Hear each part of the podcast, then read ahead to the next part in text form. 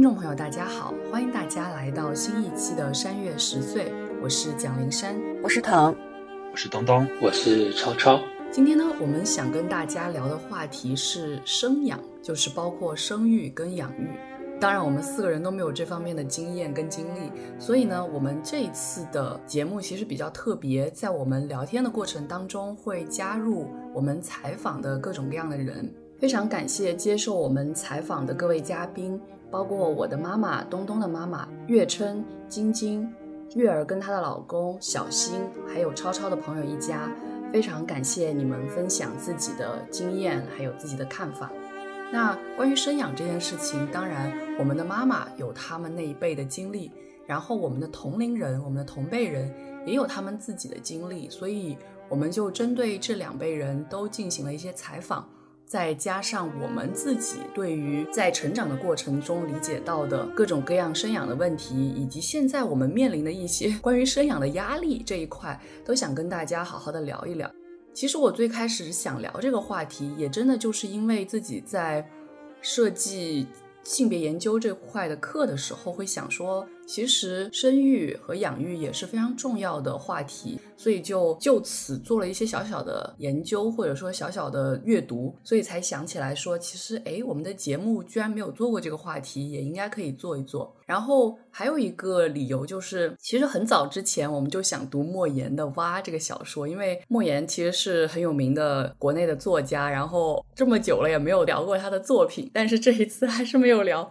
就是以后看看有什么机会。或许会聊一聊莫言。那我们其实这一次聊天，当然更多的是针对生养的这些个人的经历，但是国家的这个计划生育政策也一定是我们讨论的一个要点。那最开始我还是想跟大家稍微介绍一下我们国家的这个计划生育政策。其实我们国家这个计划生育政策也有一个改变的过程。我们知道，之所以会有计划生育政策，是因为在七十年代的时候，我国的人口激增，然后为了应对这个问题，才开始采取这种一胎化的政策。当然，这个政策也不是一步就变成一胎，刚开始的时候还是有一个。比如说，最多可以生两个，然后到了七十年代末八十年代初的时候，才开始实行这种一胎化的政策。然后在八二年的时候，计划生育被定为了我国的基本国策。然后渐渐的，我们国家的生育率就变得很低。那到了二零一三年的时候，国家就开始实行这个单独二孩政策，也就是说，如果父母的某一方是独生子女的话，他可以生育两个小孩。然后再之后，又在二零一五年的时候全面实行二孩的政策，也就是每一对夫妇都可以生育两个小孩。到了二零二一年的时候，也就是今年的八月二十号，国家又改变了这个生育政策，提倡适龄婚育、优生优育，一对夫妻可以生育三个子女。所以这是我们国家生育政策的一个变化。那其实我们在讨论的过程当中，也会结合这些生育政策的变化，去听一听我们这一辈人，还有我们母亲那一辈人对于政策的一些感受。那最开始我们还是从妈妈那一辈的经历开始聊起。当然，在聊妈妈的过程当中，我们自然也是扮演了比较重要的角色的，因为我们就是被养育的人。那我们先聊一下大家采访。在这个部分呢，我跟东东分别采访了我们的妈妈，所以在这个部分，我想先问问东东，对于采访之后有一些什么样的想法？我在采访我妈妈以前，其实我一直都知道我妈妈是比较喜欢孩子的，然后她对于生小孩的这个过程，其实我在这次采访以前，我也有大致的了解过，就是我一直跟我周围的朋友。尤其是怀孕的朋友分享说，从我妈妈那里了解过来的这个怀孕的过程其实是没有那么痛苦的，甚至说她的生产过程也是相对比较顺利的。但是这这一次聊天的过程中呢，我也有了解到我妈妈其实就是进一步她自己在了解了其他的这个孕妇的这个生产过程以后呢，她其实是。对于生孩子这件事情是相对更谨慎的。就是我虽然知道他很爱孩子，但是在这次的采访里面，他也表达出了，就是说，在于对于年轻人生不生孩子，对于其他人生不生孩子，他觉得是一个需要非常谨慎去做选择的一个事情。这是我这次采访之后对我妈妈有一个新的认识，因为我会以为说他会非常站在说生孩子是一个非常重要的人生体验这样一个观点的角度去呃聊生育这个话题，但是这次的采访就这一点是出乎我的意料的。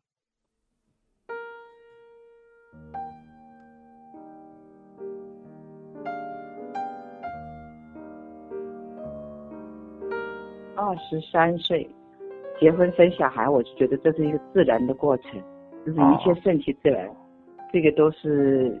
根据你个人的那个情况而言的。有些人可能他选择结婚过了两三年再生都是可以的，那个时候没有特别的什么啊。如果要说困难的话，我觉得那个时候可能就是因为你爸爸是从事那个民政工作嘛，嗯，然后经常会救济一些人呐，那些，因为工作当中会接触到很多这类的人。就是需要救助的，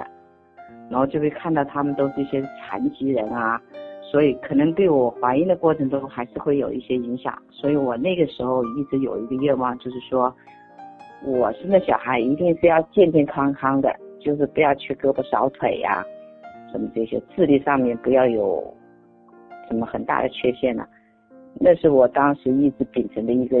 又是一个执念吧，就是没有。其他的想法，就是希望我生的小孩是健健康康的，快快乐乐的，就是那种一直有一个这个愿望，就在怀孕的过程中，所以我一直是按他们说就是快乐的小孕妇吧，就是天天很开心的，因为我就是抱着这种信念把你生下来，痛生产的过程中肯定是还是蛮蛮辛苦蛮痛的，但我是觉得。跟快乐相比，那真的是不算吧，因为我生小孩还是比较快的，生产的过程中配合的很好，所以那个医生他给我的那个结论是说你很会生，说你这么会生小孩，当时选择是有两种选择，一个是顺产，一个是剖腹产，只有这两种。但是在我的概念里面，我就是没有剖腹产这个，想都没有那么去想过，一直就是想着要去顺产。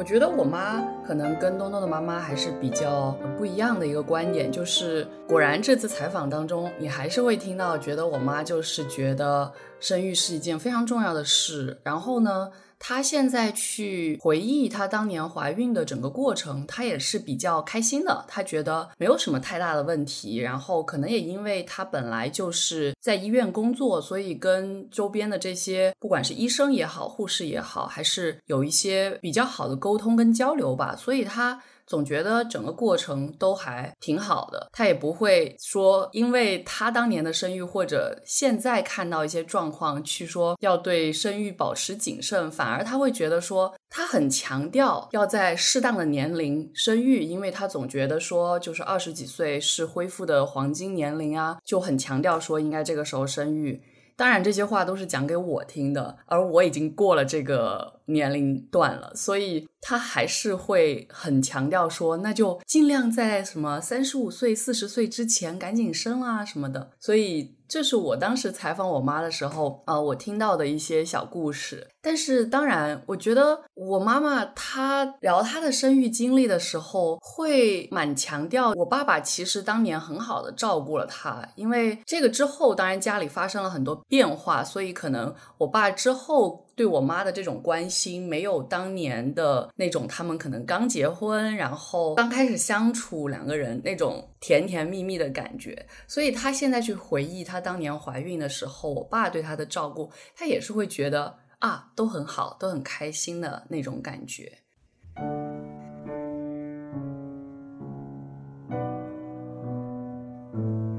我是二十五岁的时候生的。你当时生我是一个意外，还是你跟我爸本来就有计划要生我？啊是意外，没有计划，因为也到了生育的年龄了嘛，这个时间是最好的，对自己的身材啊、生产后的那种身材的恢复啊，还有对孩子啊，也是最好的时间，挺开心的，天天，因为我也是从事儿科工作的，所以。也知道胎教，天天在家有个收音机啊，我们家里面买了一个收音机吧，就天天放音乐啊、读唐诗啊，给给这个进行这个胎教吧，挺开心的，没有什么困难，就是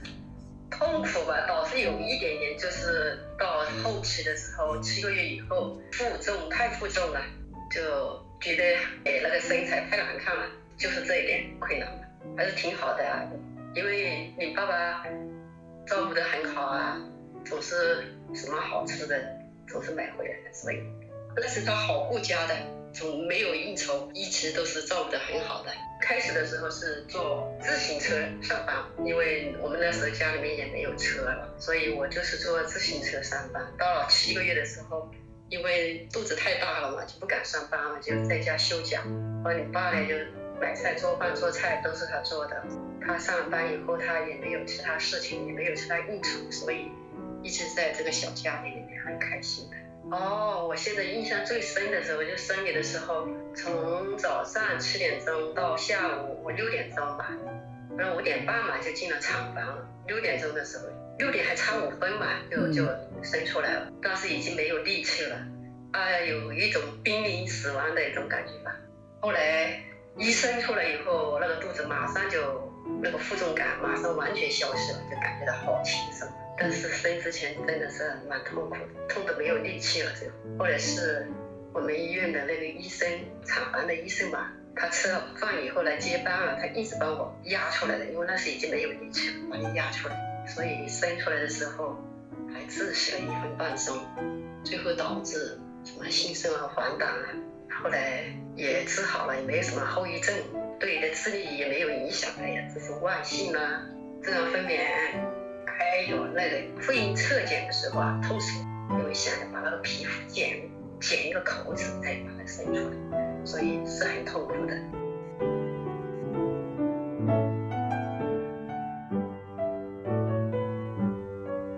那我不知道，就是躺跟超超在听了这个采访之后，会有一些什么样的想法？当然，你们也可以结合自己和妈妈之间的这种沟通。来聊一聊你们的一些想法。那我们从躺开始。虽然这次我没有采访我妈妈，但是我其实很多次跟我妈妈聊到过这样一个话题。我妈妈生我的时候是三十岁，其实，在他们那个年代，相对来说已经是挺晚的了。因为是双职工家庭，在生育的过程中间，她也是非常的辛苦。我自己是作为独生子女，可能周围除了双胞胎家庭，其他的也都是。我自己在成长过程中间，并没有意识到说作为独生子女这一点到底有什么影响，会有什么意义。也曾经跟我妈说：“哎呀，我要是有一个什么兄弟姐妹啊就好了之类的。”但是小学的时候有一段时间，我表妹暑假会来我家住，然后我们就经常打架。那个时候就觉得，嗯，独生子女挺好的，没有人吵我。但是再到后来一点，可能初高中开始，每次会看到一些关于失独家庭的新闻，就会有一些担心。这种担心是随着年纪的增长与日俱增的。我们上期节目会聊过养老的话题，可能作为独生子女，我也会想更多关于以后父母养老啊、怎么照顾啊这一类的问题。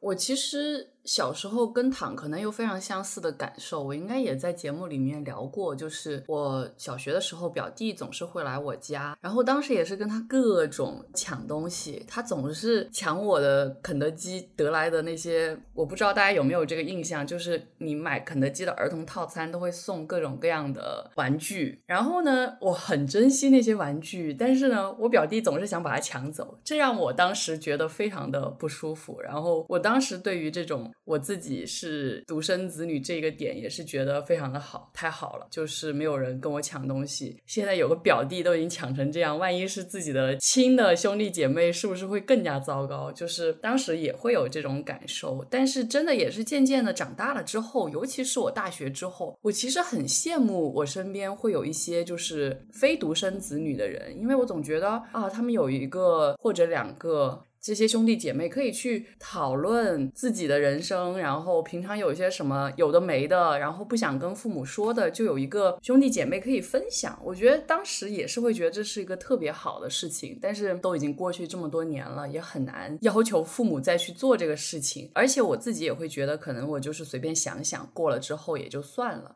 那我接下来再想问一问超超，对于这个事情有什么样的想法？和大家一样，我自己也是独生子女，然后我的父母的兄弟姐妹在武汉的也挺少的，所以平时亲戚之间相处的时间也比较少，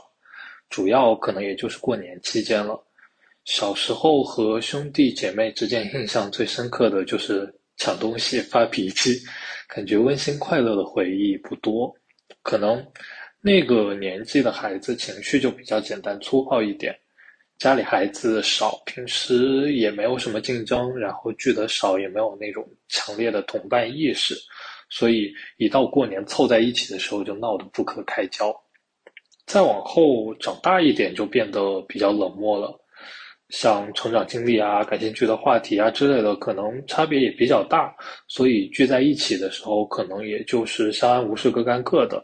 有的时候看像漫画、小说、电视剧里面的一些故事，也会觉得有个兄弟姐妹挺好的，但可能还是基于一个大家兴趣接近、相处融洽的前提吧。觉得可能就是把自己平时玩的比较好的朋友的形象带入进去了。那觉得如果有一个这样的兄弟姐妹，应该一起生活还蛮开心的。但是现实和想象估计差距还是挺大的。然后。这次我采访的是一个四口之家，在计划生育一胎限制严格执行的情况下，其实是属于比较少见的非独生子女家庭了。他们家的姐姐是九四年出生，妹妹是九八年出生。因为超生的关系，妹妹出生后有很长一段时间是生活在乡下的老家，然后。包括后面上学的时候，可能也会需要，就是对家庭情况低调一点点。有一段我觉得挺有意思的是，妹妹从老家回去的时候，然后她久违的看见姐姐，就很开心的叫着姐姐姐姐的黏过去，但是姐姐就很嫌弃的走开，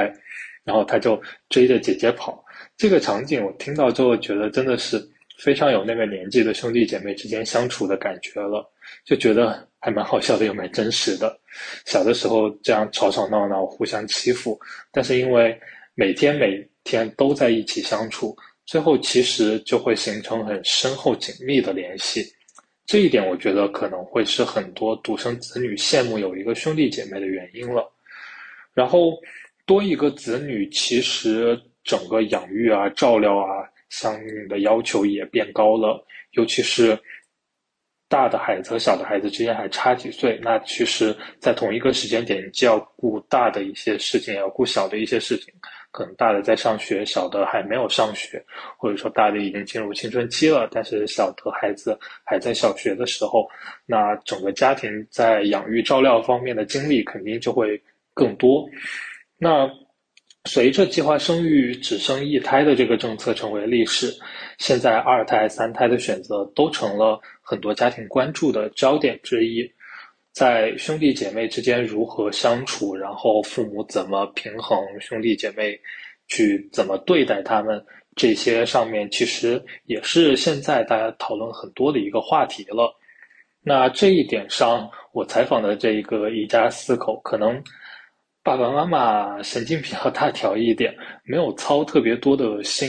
然后。就两姐妹就顺利的成长大了，所以可能在这一块儿没有听到很多他们的一些烦恼，但是像包括上学啊，包括教育啊，包括呃一些生活上面的，其实还是有很多我觉得会在呃有兄弟姐妹的家庭里面比较类似共通的一些点，我觉得在他们这也有一些反应。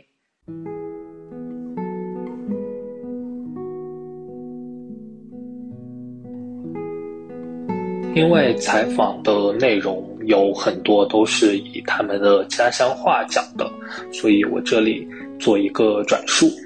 妹妹提问：在怀孕、生产和早期养育过程中，有哪些让你觉得快乐的事？遇到了哪些困难？妈妈说道：“两个孩子真是讨人喜欢，妹妹越哭，然后姐姐越笑。姐姐老爱笑，然后你整天哭，不管啥样场合都我要回家，我要回家。”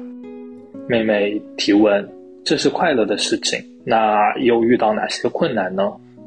妈妈回答：“不听话，不按照我的意愿的时候，我就很不快乐。”妹妹问道：“那除了我呢？外界的困难呢？”妈妈回答：“外界的就是上学的困难，上学还得掏钱，需要掏借读费。你掏了两万，姐姐掏了三万，是上中学的时候给的。上学没地方上。”上学始终是多少年的难题。妹妹提问：“就是你觉得送孩子上学、升学是很困难的事情吗？”妈妈回答：“每一个家长都想着我的孩子去哪里上学，家长的心里就是说我要让孩子上个好学校。好学校有几个方面，一个是学区房要掏钱，家长都想让孩子上好学校，但是能力也有限，有本事的掏钱让上。”不掏钱的也没有办法。妹妹问道：“好，下一个问题，你和你的家人对于孩子的性别有期待吗？”妈妈回答：“没有，你爸说啥都行，只要是个娃。”妹妹问道：“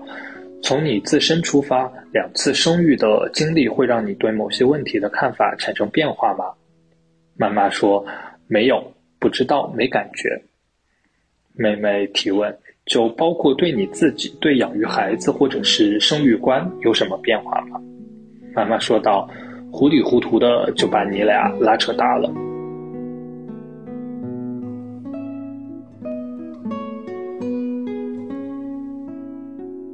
那刚刚其实我们聊的可能更多是生育这一块，虽然我们其实也已经提到了在养育的过程当中，我们自己作为子女的这一方面的一些想法。那我们其实现在还是可以再聊一聊父母在养育我们的过程当中他们的一些想法，因为我其实一直都知道这个，就是我妈妈特别骄傲的一个点，就是觉得她跟我爸的这个分工负责做得非常的好，就是我爸爸是管教育的，我妈妈是管健康的，所以他们两个人不会在养育孩子的过程当中互相吵架，而是总是能够因为有这样的一个分工，总能做得很好。虽然可能其实在这个过程当中肯定还是。发生过一些争执，但是总体来说，我妈是对这个特别自豪的。另外一个故事，我也是听过非常非常多遍，然后我妈也在采访当中也讲过的一个故事，就是小孩的这个性别的问题。我爸他真的确实在当年我刚生出来的时候，还是会有有一些这种。重男轻女的问题在，但是我自己的整个记忆过程当中，我觉得至少在我小时候，我没有觉得自己被轻视了。因为，而这个因为我觉得很有趣，就是因为我很优秀，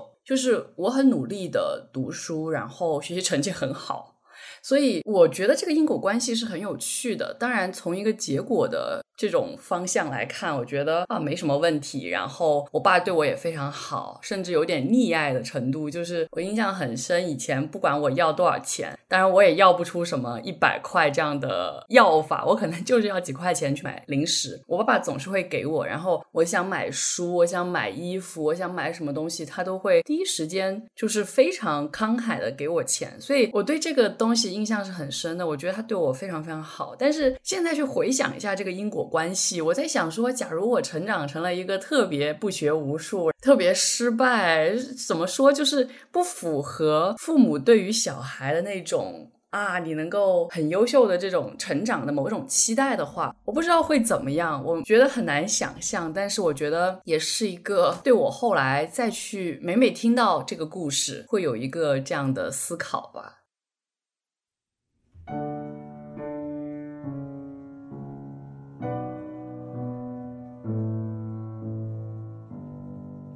当时你跟我爸，尤其我爸，应该对这个小孩的性别还是有一些期待的。然后你现在跟大家讲一讲，你当时对我的性别有期待吗？因为以前人家看相嘛，就是看看那个肚子的形状，人家都以为是个儿子，你爸爸以为也是个儿子。然后生出来是个女儿的时候，你爸爸感到好失望啊！我看到他们，他们因为他们家里面太重男轻女了吧，他们希望是个男孩。我呢是无所谓的哈，男孩女孩都是我生生出来的，我觉得是我付出生命的代价生出来的，所以我都无所谓了，男孩女孩都都好。后来后来。慢慢的、慢慢的长大了，就是说你爸爸都非常喜欢、喜欢。所以其实你觉得，在我的成长过程当中，有过被重男轻女吗？这个也没有，我觉得一点都没有，因为你爸爸后面都很喜欢你的，包括你的奶奶啊，爷爷去世的太早了，那时候两岁多的时候，三岁不到，你爷爷就去世了，那你奶奶也是很喜欢你的，所以你爸爸也是啊，更加喜欢嘛，是不是啊？嗯。一直在教育方面都是他负责的，我们俩分工了的，他负责教育，所以呢，所有的家长会都是他去开，然后我呢是负责健康的，所以你的什么什么病啊都是我负责了，就是这样，我们分工的很清楚，所以在教育上面我们两个人也是没有矛盾的，因为教育归归他管嘛，他讲了算，所以我们总是一致的，不会在教育上产生什么分歧。嗯。还有健康，就是我管的，所以他也不管，不管。就是说，有时生病了什么需要他开个车啊，或者接送一下子，他就做点这种。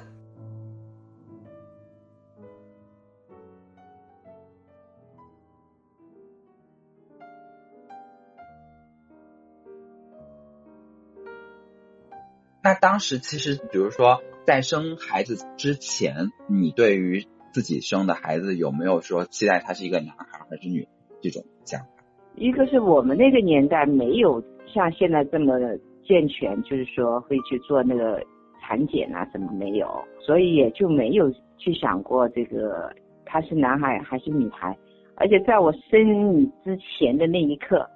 你是男孩还是女孩我都没有想过，我只想着也就是让你健康，无论是男孩还是女孩。我都是先人接受的，所以我没有这个概念。那你会觉得，就是放在现在这个年代来说，生小孩和就是养育小孩，跟你们那个年代有很大的差别吗？说从教育或者说生育的这个理念上，或者说这个养育的这个难度上，有明显的差别吗？有，我们那个年代养小孩是比较粗糙的，就是说。只要不冷着了，不饿着了就可以了。但现在这个年代就比较精致了，养小孩它是比较精细的一个大工程，所以我觉得现在养小孩，我会替现在的父母觉得他们更辛苦吧。那你会觉得这个是额外的压力吗？或者说，比如说，即使放在你这一辈来说，如果你要去照顾。你的第三代的这个孩子来说，会是一个额外的压力吗？就会比你自己那个年代养育自己的孩子来说，会有更多的难度。那这就是一个甜蜜的负担呀。哦，对你来说，你就会觉得说，如果有的话，虽然可能是有更多的压力，但是也没有关系，就是觉得如果有还是更好。那我觉得有，我肯定会很乐意啊。我本身就很喜欢小孩，我会觉得很开心啊。那我想再问问东东，就是在这一块采访之后又有什么样的感受？其实我们这一代人是作为独生子女长大的，然后之前有很多的批评说我们这一代是被溺爱着长大的，可能既有父母的爱，然后又有再长一辈的就是爷爷奶奶，然后可能外公外婆的这种爱，会觉得说独生子女在这种溺爱下可能会有性格缺陷之类的，这种批评是很多的。但在这次的采访里面，其实我妈妈是有表达说，她觉得在现在，尽管就是这个二胎政策，包括说这个三胎政策都看放开了以后，但是现在的这个养育小孩的方式跟当年还是很不一样的。她觉得当年养育小孩的方式是比较粗糙的，可能在那个年代就是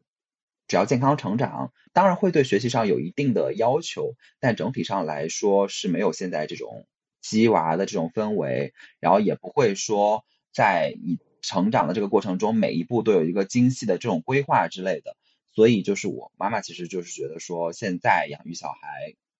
是更难的一件事情。当然，她也表达说，如果未来呃要去养育我的这个孩子，就是养育。隔代养育的这个问题，他觉得说他愿意去承担这个责任，虽然是一个很大的挑战，但是他确实会觉得说在养育我的那个过程中，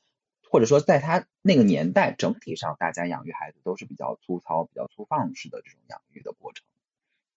我觉得一方面是比较粗放，一方面我觉得也给了我们真的很多自由。就是我其实以前就听过很多这样的讲法，就是可能父母对于小孩以后要做什么什么的这种会有很多的期待，然后会希望引着他往某些方向去做。但是我爸我妈确实是完全没有这样的。状况，他们可能会有一些想法，说：“哎呀，以后可以怎样怎样。”但是实际上，我觉得在我的成长过程当中，他们确实给了我巨大的自由，就是我想去做什么就可以去做，然后他们也会非常支持。所以我觉得在教育的过程当中，我其实是挺开心的，讲实话。而且还有一个问题，就是当年真的其实很喜欢上兴趣班。就这也是一个风气，当然现在可能更严重了，而且已经不是所谓的兴趣班。当年我觉得也不是什么真正的兴趣班，但是就是现在可能因为这种鸡娃式的养育方式可能更严重。但是当年上兴趣班，其实可能父母也有某些期待，说，哎呀，你在这一方面会有一个所谓的特长呀，什么什么的。然后对于升学啊什么的会怎么怎么样，就是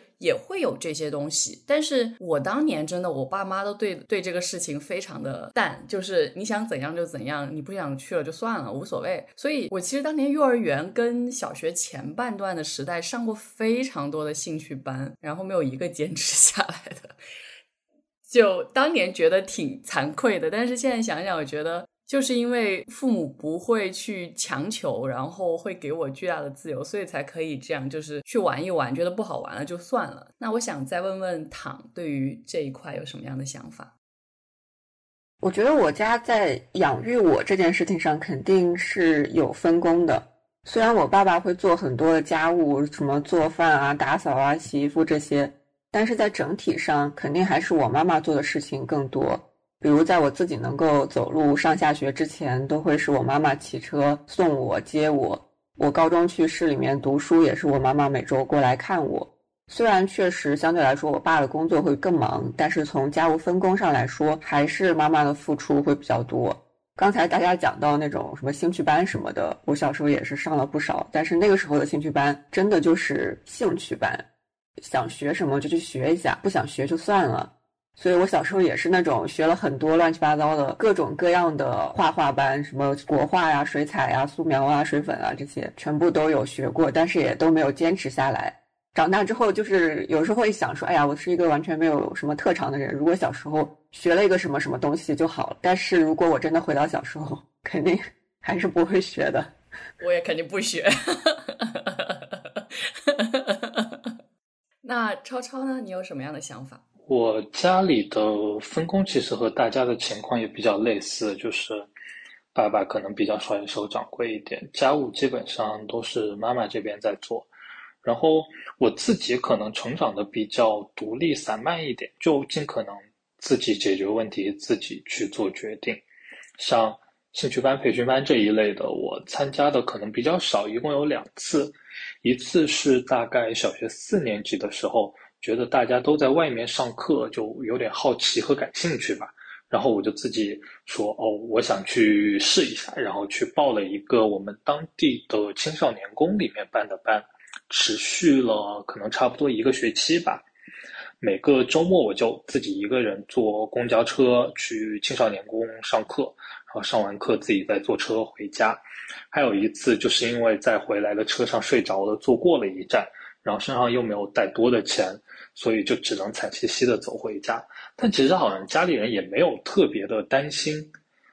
另外一个是六年级还是初一，差不多那个时间段吧。我有一个小学的同班的朋友，他家对门是一个英语专业的大学生，我们俩就在他那儿上英语课，这个还是挺帮到我的，因为就是我们初中的英语老师可能发音会有一些问题，所以在那边上课拯救了我英语的发音。但说实在的，就是这两次报班可能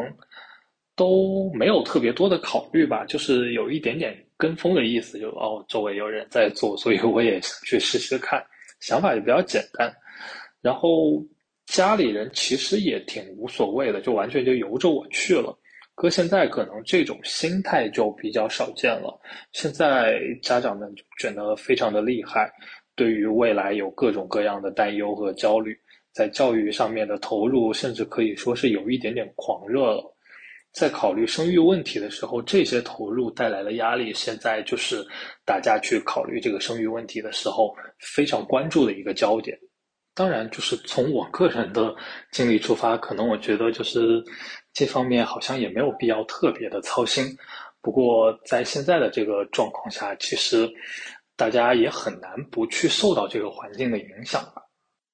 对，其实我们刚刚更多的是着眼于我们父母这一代，以及和我们之间的这种互动，来去聊关于生养的问题。现在我们确实是想更多的进入到我们这一代人的生活当中，然后去看我们这一代人对于生养的一些态度跟观点。我觉得可能真的跟父母那一代还是比较不一样的。然后我们也可以做一些相关的比较。其实，在准备这期节目的过程当中，我们也读了两本书，一本叫做《成为母亲：一名知识女性的自白》，是英国作家雷切尔·卡斯克所写的，是二零一九年上海人民出版社出版的，译者是黄建树。那在这本书当中呢，也讲述了成为母亲的整个过程，然后尤其是一些挣扎，就是不管是生小孩也好，还是养小孩也好，他所面临的各种各样的问题以及思考。另外一本书呢，叫。做最好的决定。这本书其实是美国的编辑跟作家梅根多姆所编撰的一个集子，然后收集了十六个作家他们对于不想要小孩这样的一个决定的各种各样的思考。然后这本书呢是人民文学出版社二零二一年出版的，也就是今年才出版的一本新书。然后译者是于适。在这本书当中，你会看到大家对于不生小孩这件事情，他们整个的思考过程，甚至有转变过。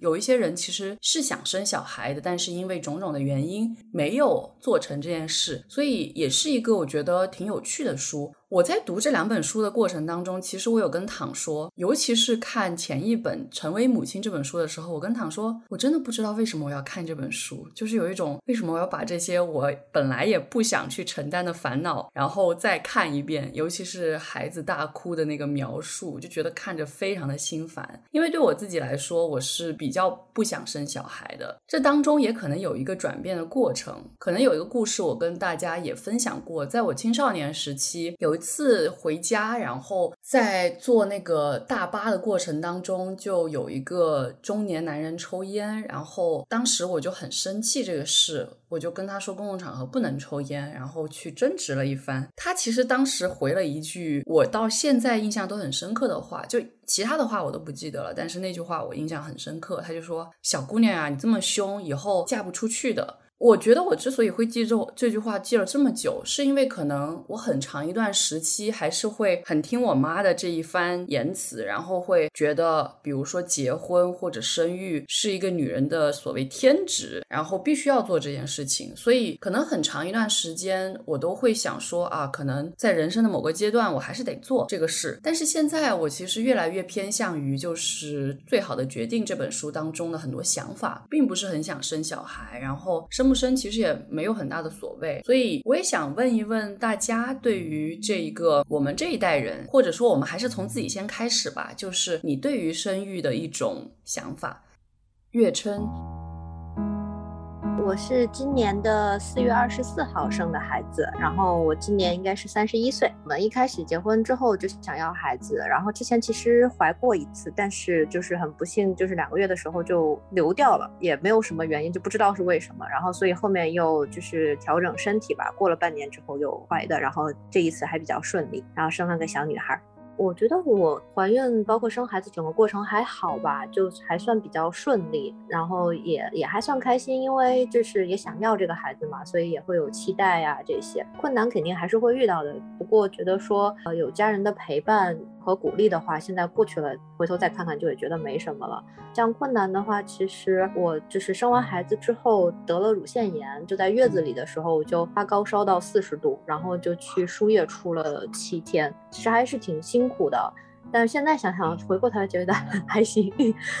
就可能还是说，就是我觉得家人的这种鼓励和陪伴很重要，这样子的话能让你即便经历了这些。困难，然后等过去了之后回头再看，就也觉得没什么了。但如果说这种，比如说陪伴啊，或者是这种支持没有到位的话，可能就会总会想起来，总会觉得难受吧。嗯，我觉得一方面是心理的吧，因为现在不是有很多产妇就是会有产后抑郁嘛，就可能也看到很多这种新闻，就是因为可能生了孩子之后，大家的关注会不由自主的都关注在这个孩子身上，可能对妈妈的关注就会少一点。但可能像我的家人，就是对我的关注还比较多。就是我，比如说吃穿呀，然后身体怎么样啊，有没有哪里不舒服啊？就是也没有说，就大家 一门心思的扑在孩子身上，所以让我觉得会还好。再有就是可能一些，比如说晚上起来喂奶吧。就是月子里的时候，说实话，因为喂奶这个事情也别人帮不了你什么，就是换尿布啊什么的这种，其实完全也可以自己做。像我老公就会起来，就是可能喂奶是我喂，他就会去帮我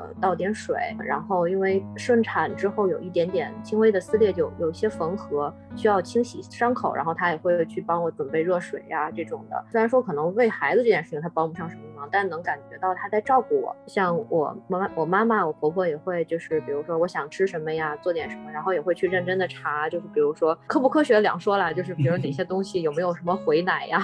有没有什么会让伤口什么，呃就是所谓我们说的发性物，让伤口不舒服呀，然后就会很认真的去准备这些食物啊这些，所以就是能感觉到大家还是很关注自己的，而且也会帮你分担这种带孩子的这种压力，所以会觉得好很多。再有一个就是可能就是可能跟尤其跟老人之间，就是带孩子的理念观念上还是会有差异嘛，像我们。可能就是看书说，哎，科学说要怎么怎么怎么带，他们可能就是按自己的经验，但就是在沟通的时候，他们会愿意听我们的，所以这一点会让我觉得好很多，就没有那种说，哎，我们以前都是这么带孩子的，然后你不能这样，就是他们还是会愿意去听，所以就就会觉得好很多。我整体上还好，就是也没有什么不舒服，就比较少，孕吐也很少，然后中间。其实中间的一段时间，除了早期就是稍微有一点点出血，就是需要保胎就在家里躺着。然后中间一段时间，我甚至觉得 有的时候我会忘记自己怀孕了，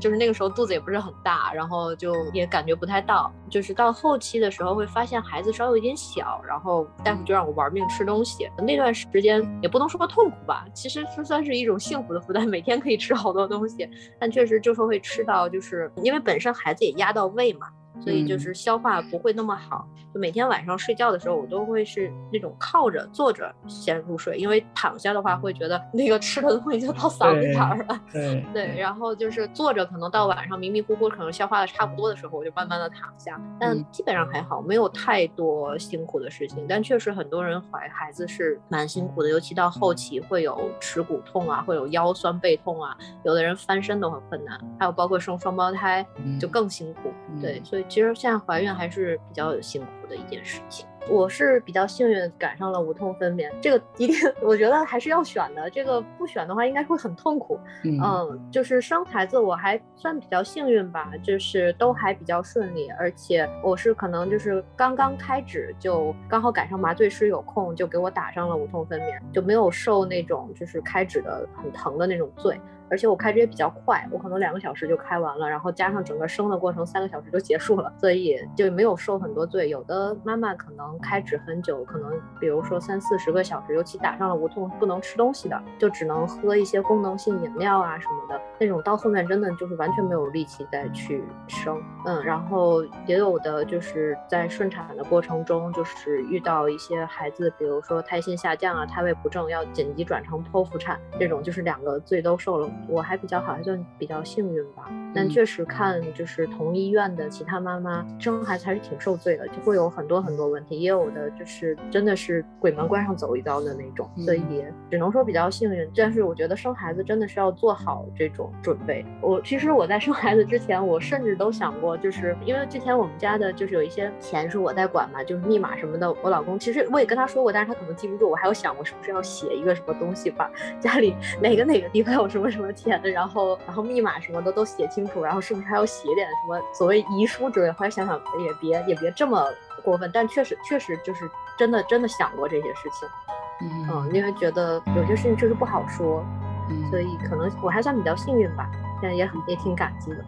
是是比较顺利的，但还是会疼啊，就是这些是肯定不可避免的，只是说可能比大多数人要好一些，就是也比较幸运打上了无痛。像就是像我这个医院，可能也许你的条件都符合，但是麻醉师在上手术，那就他就来不及给你打。也有的可能，比如开到七八指，就开到很大了之后，一般可能就不给你打无痛了。或者说你的条件不适合，就是比如有的人就是好像有一些心脏的问题，或者说有一些凝血的问题也不能打，可能你就只能自己生扛着。说白了就可能像我们妈妈那代人，那代人可能都没有什么无痛分娩，就只能自己生扛着，那个还真的是很痛苦。而且一般的头胎的开指的过程，差不多平均下来可能得是十几个小时的，就真的还挺痛苦的。疫情会对你的这个整个生产还有怀孕的过程有影响吗？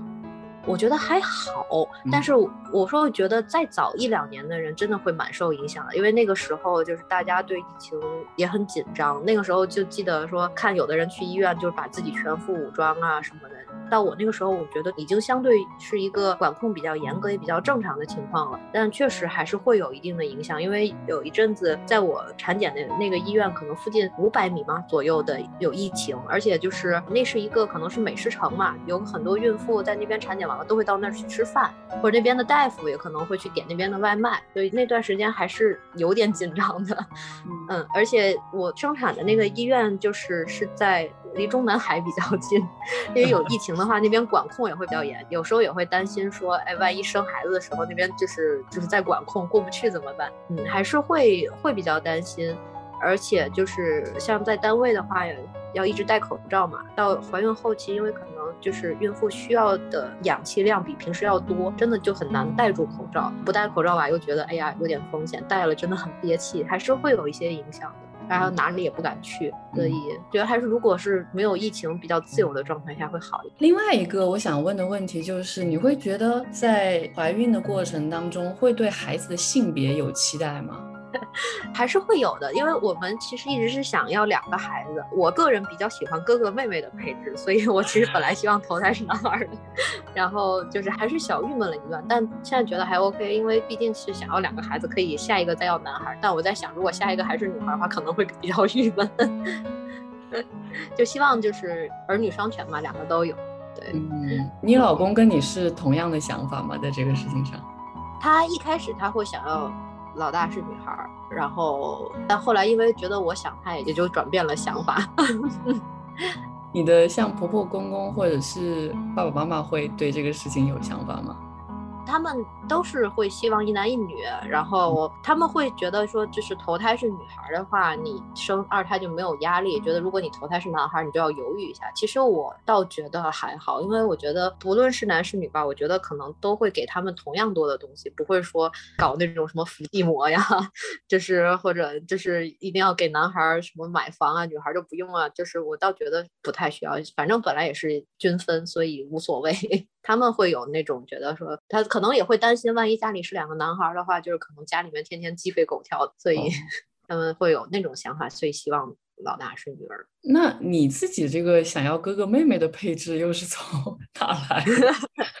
可能可能是因为我自己想要个哥哥吧，所以我觉得哥哥妹妹的配置比较好，我就我比较喜欢这样的配置。嗯，但现在觉得也无所谓。那关于这一块，糖什么样的想法？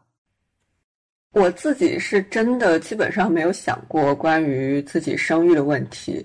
我家里反正也是不会管我，所以我觉得就是随缘。我当然会希望说，如果有孩子，可以给他更多的选择。但是就像我们上一题有聊到过的，就是我们自己的成长经历里面，那个时候成长环境还是相对宽松的。对我来说，是父母本身的那种生活态度和价值观念带给了我最大的影响。我妈妈是一个非常乐观的人，她就是总能够在各种事情里面看到很积极的一面。但是我自己整体上是很悲观的。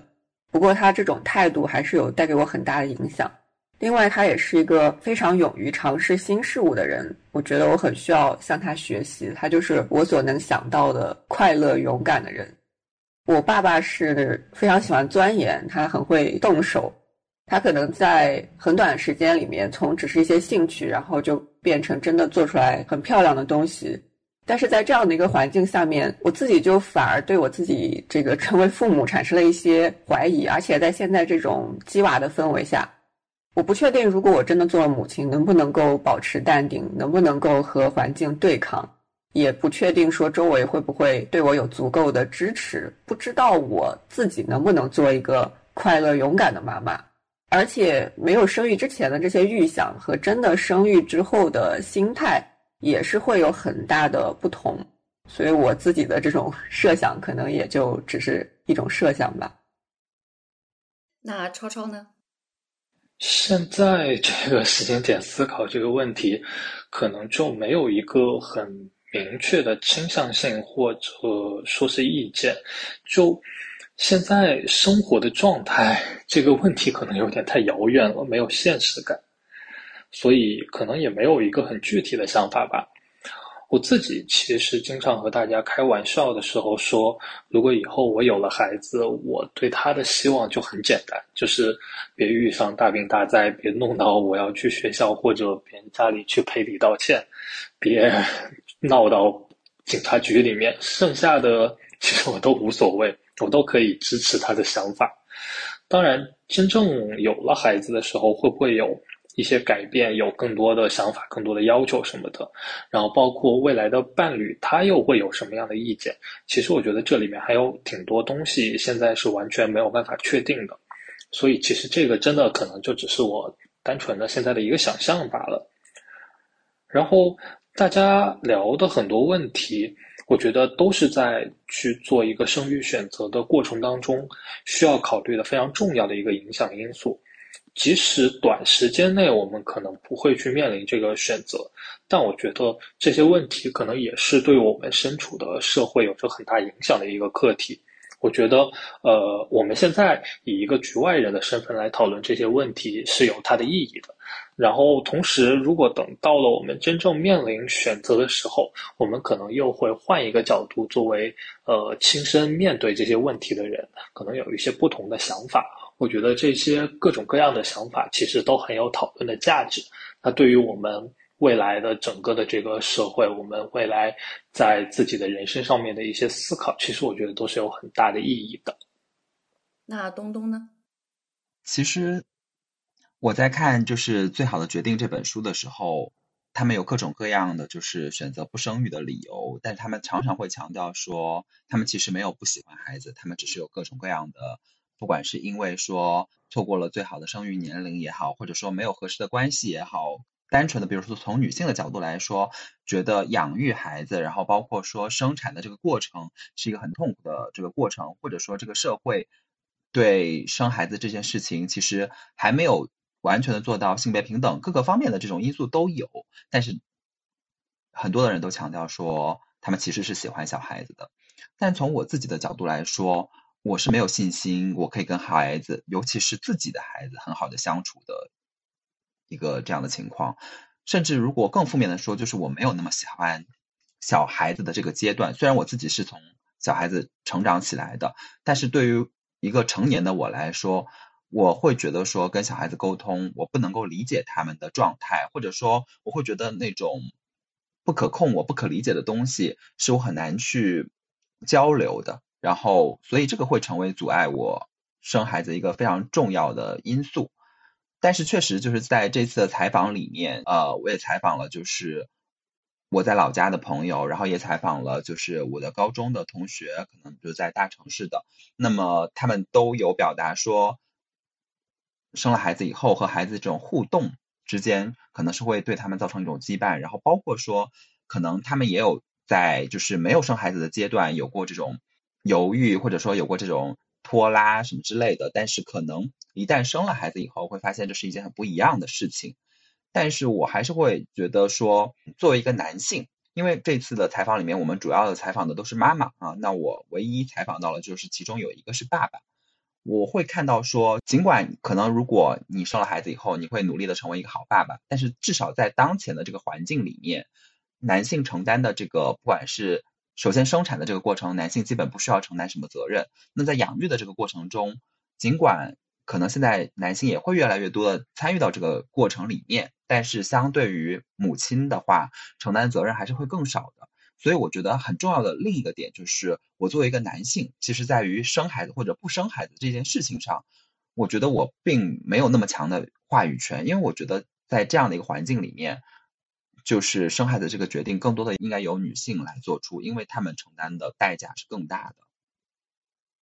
其实刚刚东东说的一点，我也蛮有共鸣的。我甚至跟唐讨论过，就是我其实有点不敢说出这句话，因为好像说出这句话就有一种你你怎么能说出这样的话的感觉。但是我刚刚听东东这样一讲，我觉得其实我是相似的，就是我也不得不说，我对于小孩那个阶段。并不很喜欢，我会觉得蛮让人烦躁的。不管是一两岁、两三岁的小孩整天哭哭闹闹，或者是三五岁的小孩各种打闹，我都会觉得让我想起来这个状况，都会觉得有点烦躁，然后会皱起眉头。我觉得我在读《最好的决定》这本书当中最受益的一个观点，其实我应该读到过非常多次了，但是因为他十六个作家不断的讲这个观点，所以我觉得特别受益的一个点就是。所谓的母爱，就是好像天生女人就应该爱小孩的这个状态，或者说爱自己的小孩的这样的一个状态，其实是一种社会建构，而不是天生而来。我们作为女性去生育，并不是天职，而是一种社会建构。我觉得这个对我来说真的非常的重要，然后非常的开阔我的视野。它让我想起很多我们可能看过的一些电视剧或者是电影，比如说前段时间很流行的一个叫做《坡道上的家》，开头就是说一个妈妈杀掉了自己的小孩这个事情，到底它能不能被社会所理解？我觉得这个讨论本身也是虽然很让人觉得痛苦，但同时又。觉得是一个很有意义的讨论，所以对我来说，我也是有这样的一些感受跟想法吧。但是我觉得，就像刚刚大家可能都提到的，就是因为我们没有生育，所以可能那个转变我们不一定能抓住。虽然我没有任何的意愿说我要去接受那个，或者说想要去期待那样的一个从自己变成有孩子这样的一个转变，但是确实也是你确实没有体验过，那可能那个感受是。是很不一样的。然后我觉得刚刚东东讲的另外一个点，我也觉得很赞同，就是父亲跟母亲的角色在生育跟养育的这一块，肯定是会有很多的不同的。我觉得我们采访这一代人，大家可能才生育不久。像我采访我们的三月十岁的成员之月琛的时候，就是他还是会晓得自己刚生完之后，包括生的过程当中，包括怀孕的过程当中。那些痛苦，他其实还是很印象深刻的，所以我其实也很害怕这些东西。我觉得我不想去承担那些痛苦。我觉得这一块也是很有趣的一块，然后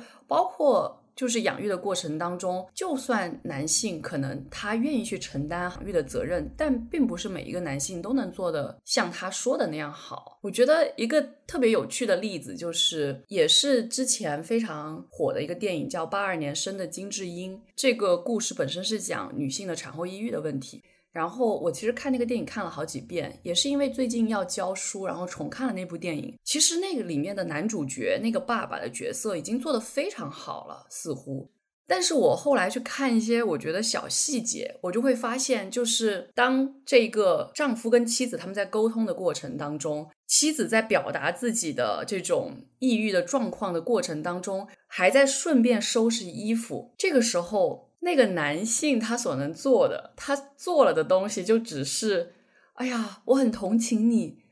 然后躺在沙发上。我当时看到那个情景的时候，我就觉得，哇塞，这也太真实了。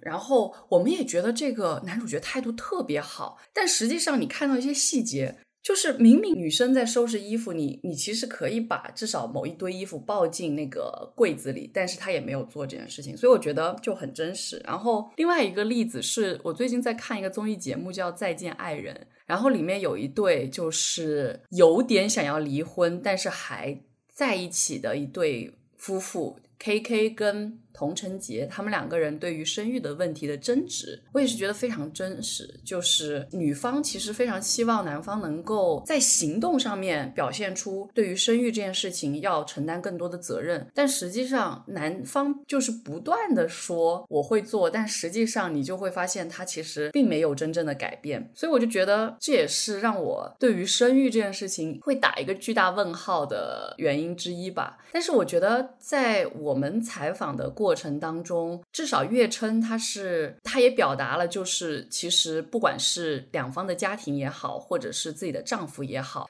都还是会对她很关心、很照顾，然后会有实际的行动去做很多事情。包括孩子出生之后，丈夫以及自己的妈妈或者是自己的婆婆，都还会很多的时候关注在自己身上。她对于这件事情还是相对来说比较欣慰的。所以我听到的时候，我也觉得啊，还是挺好的。但是可能在别的一些状况，像东东采访了更多的人，他其实会遇到很多问题。给我们请东东来给我们分享一下。刚刚前面有提到说，呃，我采访了两个对象，晶晶和月儿和她的老公。那么晶晶的这个经历是非常典型的，就是在我们这一代人身上，其实一方面就是说有鸡娃的这种压力，一方面呢就是二胎开放了。那么在原来是独生子女这个政策的时候，其实当然也会有很多很强烈的，就是要生孩子。前面我们有分享到，就是有些人可能有。所谓的突破这个政策去超生的这样一种情况，但是大部分的情况下还是比较在独生子女的这个框架里面的。但是到了这个年代的话，你就要考虑生不生二胎。那么晶晶的这个经历就是非常典型的，就是她生一胎的时候，这个政策还没有开放；她生二胎的时候，这个政策策开放了。而且就是在她生一胎的时候，她其实感受到了比较多的痛苦，然后她也决定说，刚好这个政策也不会让她生二胎，所以她就不会再想生孩子了。但是政策开放了以后，周围的压力，包括说她第一胎是女孩的这件事情，实际上最终让她怀了二胎，目前是一个这样的状态。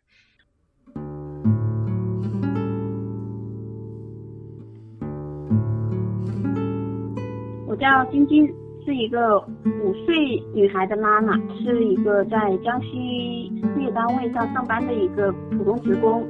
我怀她的时候是二十五岁，然后二十六岁生的，是有计划的。当时因为可能是考虑到孩子读书的原因吧，就不想他下半年读书，想他在那个上半年出生，然后读书的话，九月份之前的话就可以顺利的按照那个年龄一样去读嘛。考虑的那个时间段，在什么时候出生，然后就在那个时间段去备孕啊，然后就怀孕。当时结婚的时候完全没有计划去那么早要小孩的，当时是我当时我也不知道为什么，好像是结了婚哇，就是说赶紧去生孩子，就是一个临时的想法，就是说我结婚一定要啊赶紧在哪个时间段生孩子，没有，就是月份我有选择，其他的是临时的想法，就说哎怀个孩子生宝宝吧，就那样的想法。我在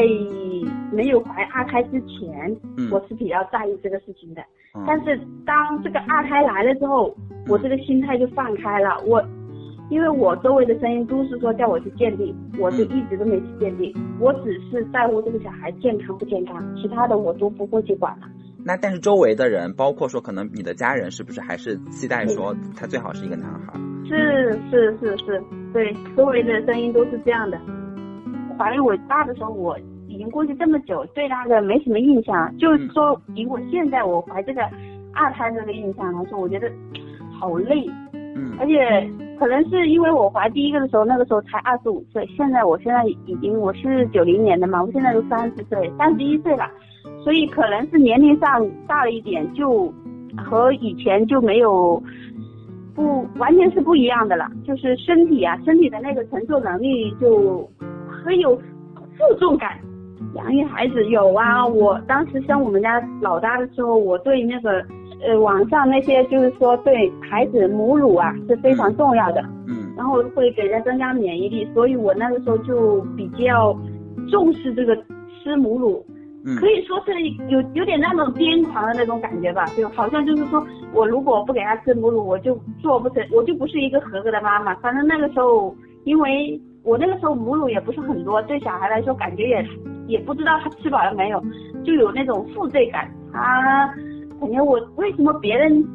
我就会对比我的同学、我的朋友，他们就是母乳很多，而我的宝宝就好像母乳不多，就给他吃的很很不够。每次小孩体检都很瘦，就就就心里会有焦虑，特别焦虑母乳的时候。这个是因为就是你自己在网上看了相关的知识，觉得说一定要母乳喂养才就比较可能会更有利于健康，而不是说周围的人会有这样的说说你一定要没有没有没有没有周围的人都没有，人家周围的人都觉得我喂到六个月以后就可以不用喂了，他们认为母乳是没有营养的。我认为我一直坚定是个母乳坚定喂养的人，所以就一直喂一直喂。我我后来我自己心态到大概小孩一岁的时候。一岁的时候，我也一直在喂，然后他可以吃饭了，可以吃很多东西了，就不再焦虑了。然后也坚持我们家第一个小孩，我坚持喂了很久，啊，喂到他上幼儿园之前。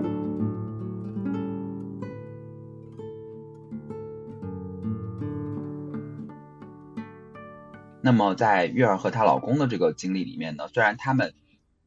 就是当然，他们有强调说，因为他们的经济基础还不错，所以其实省去了很多生产和养育过程中的一些麻烦。但是仍然可以看到的情况就是说，因为现在这种鸡娃的环境，然后包括说，因为现在大部分人都是双职工这样一种家庭，尤其是在一线城市，工作压力还是比较大的。然后你怀孕了以后，其实是会有很多身体上的不自由。然后如果你不是在一个可能相对事业单位或者国企这一类的单位，你要考虑生二胎，甚至现在如果政策放开了生三胎，那么尤其从女性的角度来说，是会和你的事业有很大的冲突的。所以就是在采访他们的过程中，其实会感受到，就是尽管他们在前面有表达说生孩子，呃，就是和孩子之间的这种互动是一个比较良好的关系。然后比如说月儿和她老公表达了有生二胎的这样的一个意愿。但是还是能够感受到，我们这一代人生孩子或者养育孩子，也是有很多的困难和很多的压力的。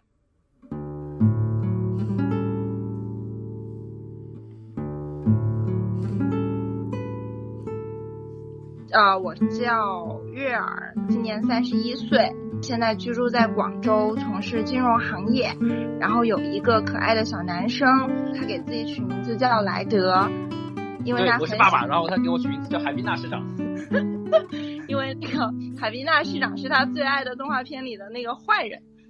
然后他今年四岁了。我三十五岁，呃从事金融行业，住在广州。我是二十七吧，爸爸是三十一生的小宝贝。之前没有太大的预期，觉得只要是个健康的娃就好了。但是我现在养完男娃，我觉得男娃还虽然调皮啊，就是操心的事还不少，但是也挺开心的。我觉得如果二胎，嗯，男娃我也能接受，女娃其实我觉得也挺好。嗯，爸爸呢？爸爸对于就是生男娃还是生女孩有期待吗？我觉得他应该想要生男娃。好，还好，因因为我看到我别的同事里边有生了女儿跟爸爸特别亲的，我觉得关系也不错。对，也挺羡慕的。纯从那个偏好上来说，可能更偏向于男孩一点，但是觉得女孩也挺好的，是吧？嗯，爸爸应该是，我觉得是的，是吧？可以啊。那你们在怀第一胎的时候是有计划的吗？有计划呀，因为我们结婚都三年了，然后都被催的不行了。就是我过年回家，我妈都说你今年再不生娃就就怎么怎么怎么地了，就不准我回去了。所以是基于家庭的，就是或者说周围的那个长辈的这个压力，觉得说啊，到了这个年纪应该生小孩了，还是说其实包括说你们在结婚之前就有一个大概的规划，说希望在三十岁以前就生小孩？我觉得家长的这个所谓的要求也好，绝对是一个推力，但是我们其实自己也是想生的，也是愿意生的，没有那么抗拒，只能说，但是一直拖着，是因为单身生活太开心了，每年可以有大把自己的时间出去玩，所以一直是拖着的一个状态。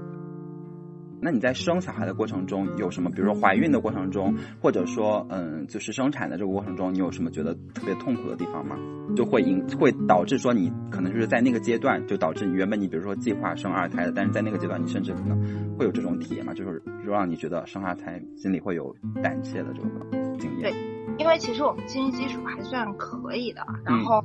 帮手，因为。但是即便是这样的话，就是还是比较焦虑的，因为也跟本身的性格有关系，敏感、焦虑的性格。然后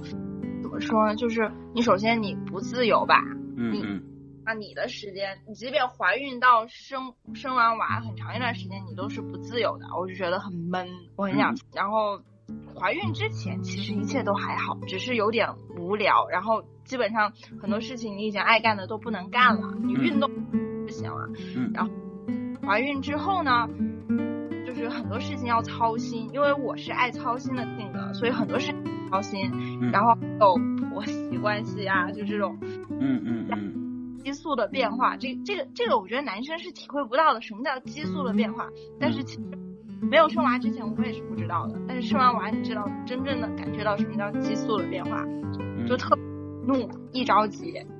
那那个阶段你是不会想要生二胎的，这是肯定的。但是那个阶段一过去之后，你又好了伤疤忘了疼了。大部分人都，哦哦，就确实会是在怀孕的那过程中的那个不愉快，可能会让你打退堂鼓。但是就是只要随着这个孩子成长的过程中，你可能就慢慢就消退了，对吧？对，但是我想说，其实就是我的日子还就是还算是好过的，因为有帮手。但你会感觉到说，嗯，怀孕的话，尤其是像在职场的话，生二胎的话，会对你的这个职业造成就是一定的影响吗？嗯，那肯定啊。你你们公司有人生二胎吗？女生？挺多的。有，我们公司也有。嗯。我现在的工作的地方还好，算一个国企，所以大家都本着占这点福利，然后赶紧把二胎生。就所以你会觉得这件事情跟就是你所在的企业的或者工作单位的性质有很大的关系。嗯，我觉得会，对，就是我我们公司还是想升就赶紧升了吧，也不管领导怎么着的，这种，只要注意好工作的衔接就行了。但是对于你的就是至少在目前的这个单位的职业发展来说，不会有特别大的影响。哎，不会怎么地了。嗯，所以我的同事还是挺多生二胎。前三年是非常难挨的，我不知道你采访过其他人是怎么说的。反正莱德是一个，嗯，我觉得需求还是比较高的小宝宝，然后他的身体没有那么好，基本上三年每个月都要就是生病，然后跑医。只要你有这个过程，你会觉得哇，太难过了。就是这是这是养孩子的过程非常痛苦，就是因为孩子老生病，然后需要带他去看病。那在这个过程中，你们觉得就是爸爸和妈妈体会到的痛苦是一样的吗？就是你们可以各自举个例子吗？肯定不一样呀，觉得爸爸应该好。我我的感觉没有那么累，对，就会占时间，但是他不是那种体力上的累。爸爸就觉得占用了他个人，比如他完全可以用时间去健身，用时间看书，用时间去进步，就占用他个人的时间比较多吧。好，劳动主要是他非得要组织去旅游，然后去爬山，爬山之后就特别累，这个是自然。啊，所以就是爸爸这边的困扰主要是占用时间，然后包括有时候会有一些体力上的付出，对吧？妈妈这边呢？就是你要操心他很多事情呀，身体健康是第一个，然后你还有现在所谓的鸡娃，但是就是你要给他，我希望他的时间就是。如何正确的计划？对，如何正确的计划？啊，就是就是你们现在已经到了一个阶段，就是要考虑就是孩子的这个学业的问题，然后包括又要让他有个就是学业和休息之间平衡的问题了，是吗？不是学业的问题，是对身心成长的问题。就是他现在很多都是体育课啊，就是能让他非常开心去上的那些课，但是那些你要规划好。那即便一岁以前的话，我都是各种东，就是比如说。听英文儿歌呀，就是玩各种益智类的玩具啊，都要操心很多的。玩具买呀、选啊，也很花时间的。他旁边有有一些鸡娃记得不错的，然后呢，就会心心理上压力还是会有。我觉得就是心理上的压力，然后还有现在鸡娃不光是就是时间、精力、钱，什么都要，那当然会有了。嗯。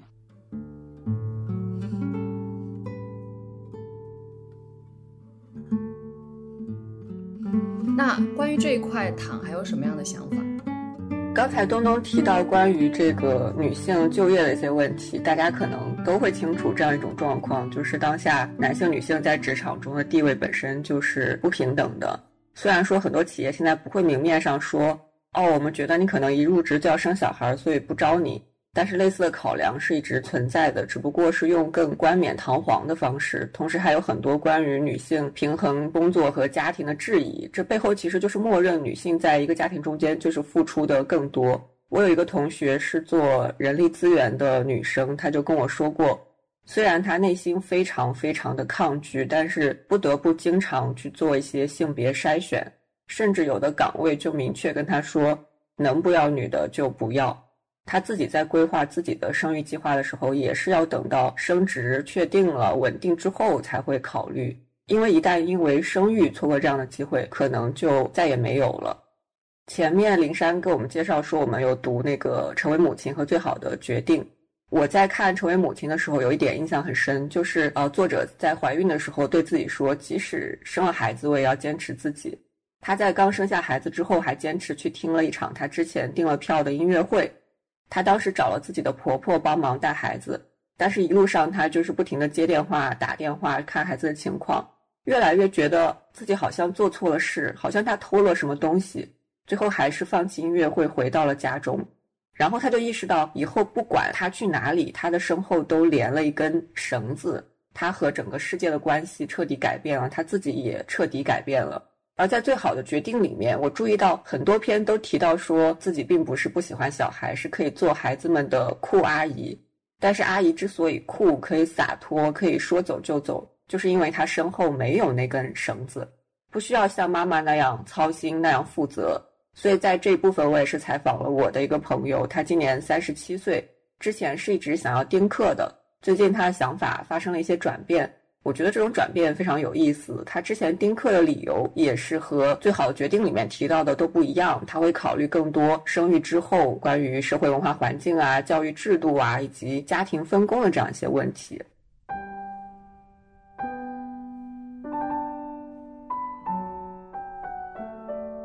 大家好，我叫小新，我今年三十七岁，然后我的感情状况是我在一段稳定的关系中。之前我有过一段十三年的婚姻，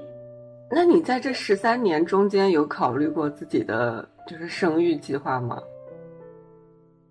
就说起来，其实最早的时候，我上高中的时候，我就觉得我肯定是不会生小孩的。嗯，就那个时候不能叫考虑吧，就是我第一次听到“丁克”这个词的时候，我当时有一种就是好像感觉人生就有希望的那种感觉，就觉得哇，原来还可以，人生可以这样一种过法。就那个时候，好像觉得没有小孩的人生才是自由的人生。后来长大了，反而没有去很去考虑过这件事情。那你现在还是会有就丁克这种想法吗？还是说已经转变，想要生小孩？我现在想要生小孩了。你这个转变是怎么出现的呢？其实契机是我，当我意识到我在之前的婚姻里面其实是不想要小孩的时候，我开始问自己，我到底是我是为什么不想要小孩？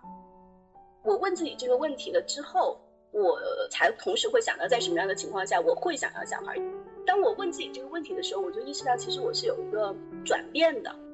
应该说一直以来的我都有点怕小孩儿。就包括我自己的那些朋友的孩子啊，又或者是家里的那种侄子啊、侄女啊什么的，就小孩在一起的时候，尤其小孩多的时候，我会整个人放空掉，你知道，就是那种有小孩在，你就觉得好像他是另外一种生物，不知道要怎么样跟他相处。有的人在路上看到小孩也会觉得啊，小孩好可爱啊，想会去摸一下、逗一下什么之类的。我从来没有过这种感觉，就是好像对小孩没有什么特别的那种想要的那种冲动。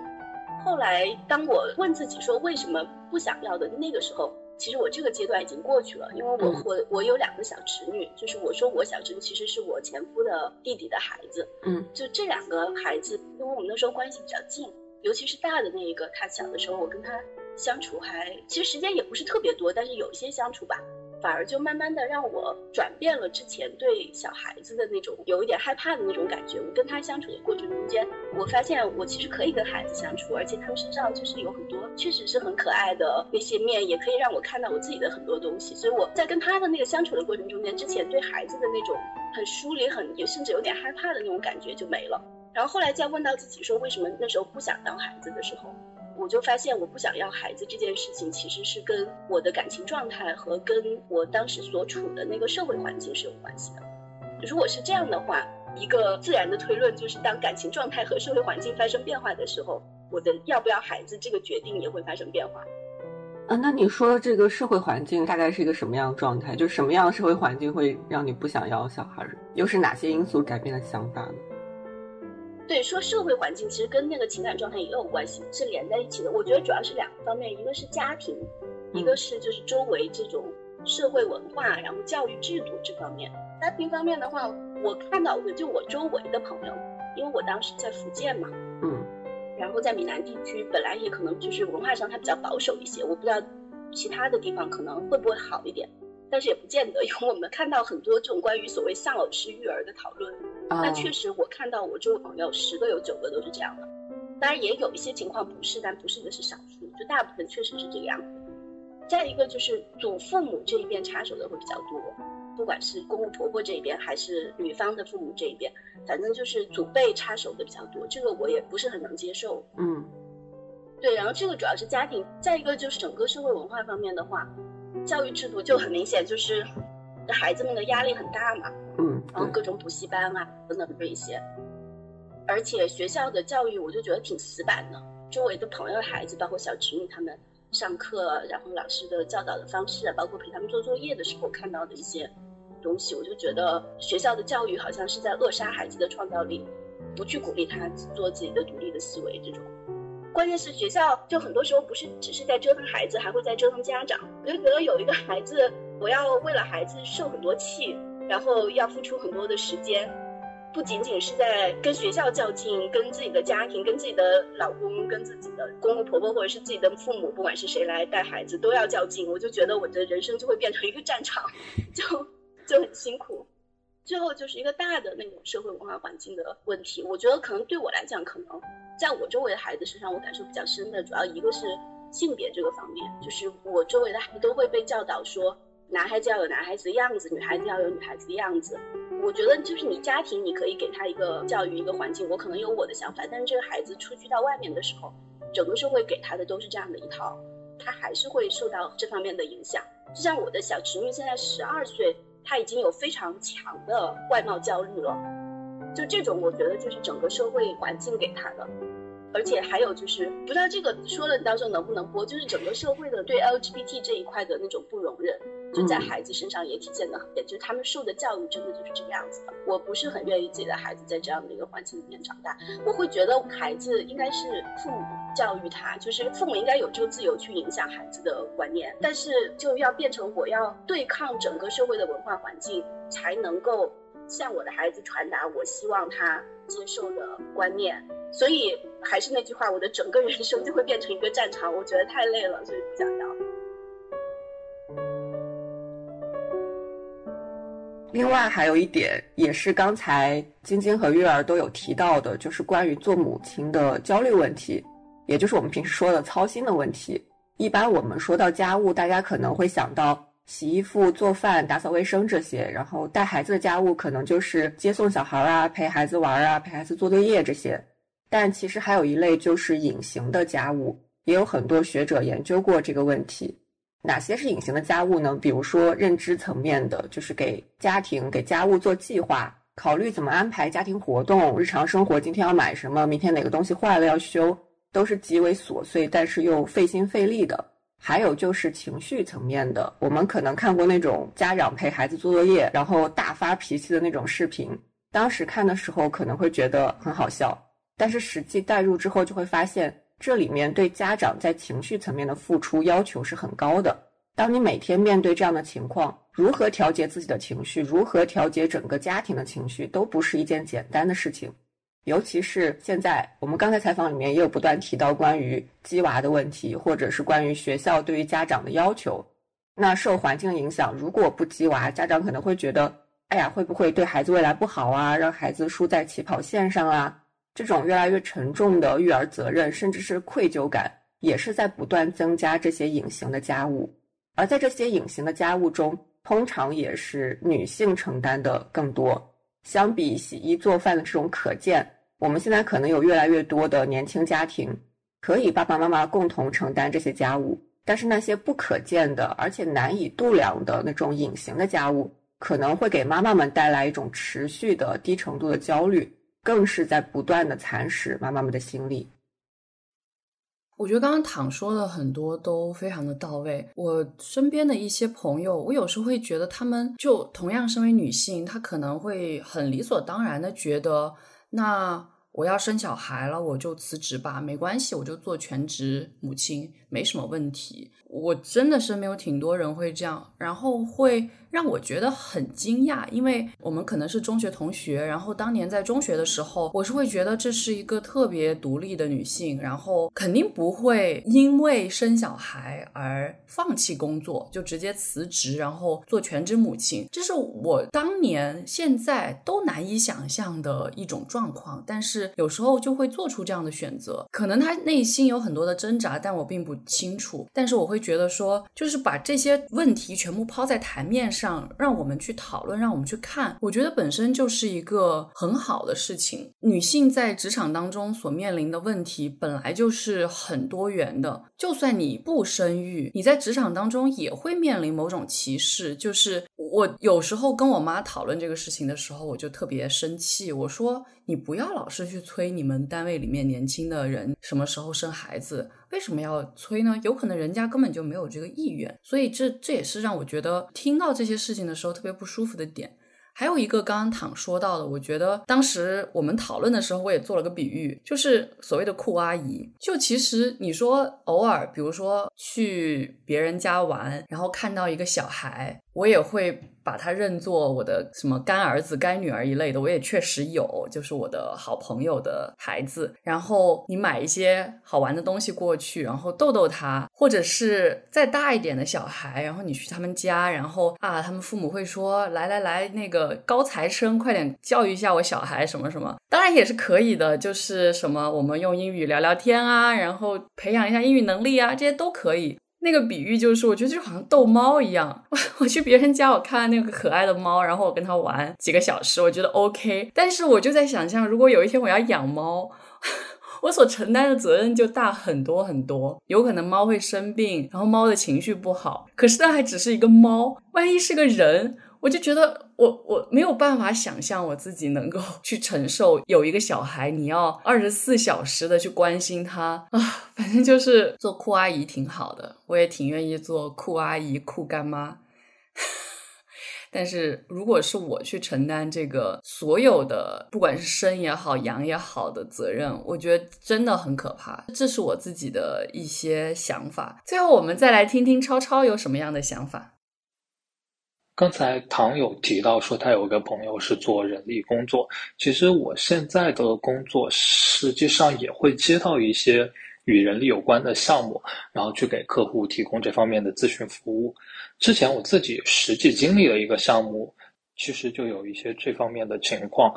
当时的客户公司他在经营上面遇到了一些困难，现金流比较紧张。于是自然而然会想到的一个办法就是削减人工成本。虽然法律上其实是给予了孕妇一系列的保护的，但公司也在试图去想法子绕弯儿去降低，比如说孕妇的待遇啊，然后能不能说能够让孕妇主动的提出离职等等。因为我觉得企业是一个以利益为核心运转的机器，所以。他本能的、自然的就会去避免承担这些成本。如果我们简单的要求孕妇的一系列权益都由企业来负责支出，那么企业肯定就会想方设法的在其他各个地方去寻找漏洞，来使得企业里面的孕妇变得更少。所以，我觉得这也是大家都在呼吁要建立一套完善体系的原因，就是要合理的去分担这些支出，不要制造出一个情况就是。生育与否产生的这个用工成本的收益，就有一个很大的差距，最后倒逼企业去在一些法律的灰色地带去想招。然后，关于刚才林珊提到的母爱被建构出来的观点，我其实也有一些想法，就是我们作为一个旁观者，或者说作为一个母爱的接受者，去歌颂母爱是无私的。那这个时候，是不是有那么一种？类似道德绑架的感觉，因为从过去开始就经常有一种说法，从怀孕开始可能就就不停的有人去在旁边提醒说，哦，为了孩子的健康，你不能抽烟，不能喝酒，不能吃这个，不能吃那个。然后也有很多我们现在看到的关于母乳喂养的一个争论，到底母乳喂养好不好，有没有必要，对母亲造成的一些困扰等等，我觉得都在反映出一个状况，就是母亲可能为了孩子。会需要牺牲掉自己的一些自由、一些选择权利，甚至一些健康、一些快乐。这个事情里面，我觉得有很大的一部分，其实在我看来是很私人的。他应该有一个底线。如果说任何牺牲我都不想做，那我做生育这个决定可能是不负责任的。但是，呃，在一个基础的底线之上。那剩下的部分，我觉得就是保留一些自己选择的权利是无可厚非的。当然，母亲可以牺牲自己的生活质量来换取养育质量的提高。那我认为也可以在合理的范围内牺牲一些养育质量来提高自己的生活质量。我们可以说就是用无私这个词去赞美一些人，但呃，同时我们也要注意，就是不能用它去束缚、去谴责，甚至去逼迫另一些人。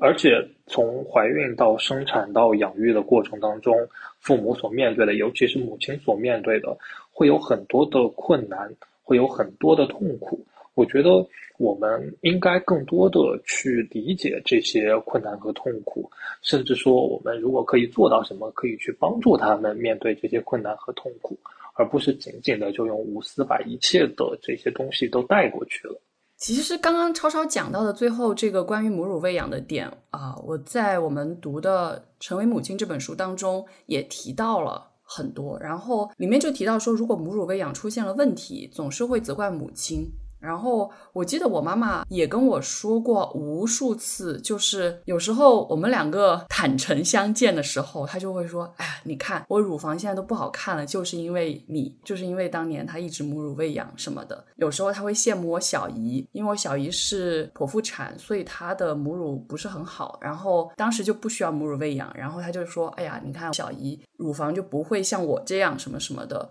我就想起说，这个关于母乳喂养跟非母乳喂养之间的争论，就是它其实是一个没有定论的事情。不管是母乳还是非母乳，其实都是可以让孩子健康长大的。但是这些事情就还是会引起很大的争议，然后不断的加诸在女性的身上，也是我当时看很多讨论啊什么的时候会很在意的一个问题。这一点大家感兴趣，可以看去年华东师范大学出版社出的那个《母乳与牛奶》。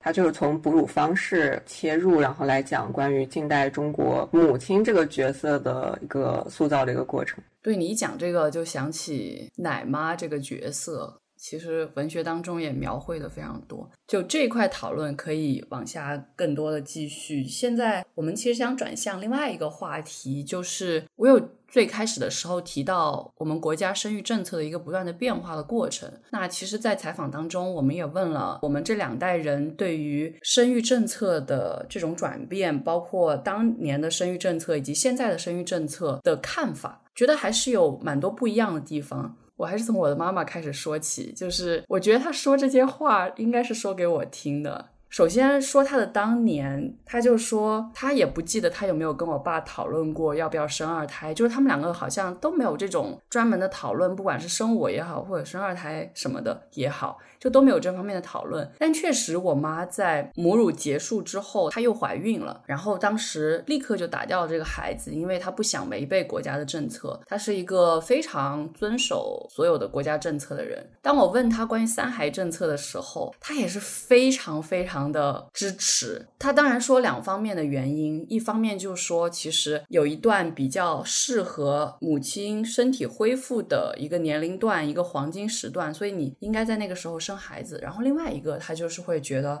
生孩子是人生的必须，然后他就用了一句我特别讨厌的话，就是觉得什么年龄要做什么事，最后的希望就是希望看到我早日生儿育女，然后就有一种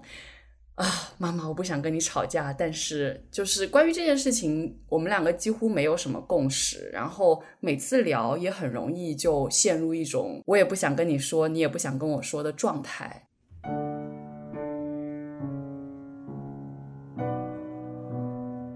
想生二胎吧，现在讨论没讨论过，我都不知道。我记得一岁两个月的时候，我在医院要上夜班了，就就把你勾来了。但是生当时真的有一断奶，马上就怀孕了嘛。因为哺乳它起到一个自然避孕的作用，但是我一旦把奶停下来，然后一岁一两一岁两个月嘛给你停了，嗯，然后马上就怀孕。怀孕以后知道了以后，马上就把它打掉了。为什么呢？因为是公职人员，那是管得很严，计划生育管得很。如果是怀孕了的话，那肯定是开生下来的话，肯定要开除的。所以知道了以后，马上把它打掉，不能生的哈。如果你留久一点，就怀那个孩子怀久一点的话，对母亲的伤害就越大，因为知道是不可能生下来的，所以马上把它打掉，根本就没有这种想法吧，想生下来的这种想法没有。对我来说，这三胎政策，当然我是响应国家的号召，因为这个社会，我们中国的社会啊，老龄化越来越严重，特别是我们这些独生子女这一代人，几十年吧，从五十年代吧到应该是二二零一几年吧，啊，才开始放开二胎的三胎，国家需要啊，需要劳动力了，真的是，所以我也是赞成三胎，能生的就生，但是我身边的人呢，他们就觉得。我经常鼓励他们，我说怎么样，还不生二二胎呀？抓紧时间啊！比如说，他们有些一家或者生了两个出来的，有些呢就是生了一岁、两岁不到又生第二胎了。其实这样是非常好的，因为带一个也是带吧，送来读书啊，送什么的也很累。那这样送读书的话就两个了，就是同时带大更加好，因为这样对自身的发展，就是作为妈妈的发展呢，也是早日完成这个生孩子的这个任务吧，对妈妈的。自身的发展也是很有帮助的。你生完了孩子以后，你可以一心一意的投入你的工作，把自己的工作做得更好。就像我一样，我觉得我早生你有早生你的好处，所以做到了工作、家庭、孩子都没有耽误吧。到现在我觉得也是挺好的。当然了，我觉得生孩子一般来讲肯定是肯定是人生的必须，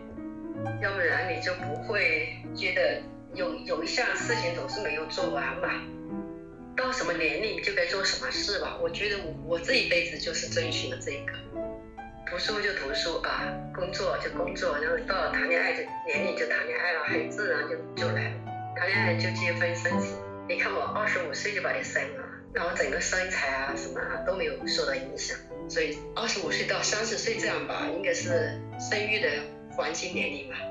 所以这个时候生孩子是是最好的，因为生完了以后。整个身材的恢复啊都是非常好的，生孩子以后他肌肉啊、皮肤啊都会受到那种拉扯啊，什么妊娠纹啊都会留下来。但是我因为我生理的时候体重保持的比较好吧，我生理之前怀里之前一百斤，然后生怀里的时候生之前嘛称了一百二十斤，所以整个孕期就长了二十斤。所以我生完了以后，我的身上什么妊娠纹呐、什么收色素啊这些，我什么都没有留下。完全恢复我以前的状态，我觉得，所以这个这个年龄生孩子是非常好。我当然希望你也是按照人生的这个轨迹吧，该读书就读书，该工作就工作，该谈恋爱的人谈恋爱，该生孩子就生孩子。我也非常希望你能够找个男朋友，结婚生子，这是我的愿望。我觉得这应该是一种很典型的，就是母亲对于我们这一代人关于生育的一种期待跟看法。与之相反的，就是我采访月琛的时候，就是完全不一样的一种想法。他不会觉得生孩子是人生的必须，然后会觉得这就是一个个人的选择。就这是可能我们这一代人相对来说更加普遍的一种想法。而对于三胎的政策，他其实是有非常大的怀疑的，因为就是现实压力很大。我们刚刚聊到的所有的问题，不管是女性在职场当中面临的问题也好，或者是养育孩子。所需要花的各种各样的经费、成本、情绪的这些东西，都是需要考虑的问题。所以在这一方面，我就会觉得啊，跟月称的共鸣更多一些。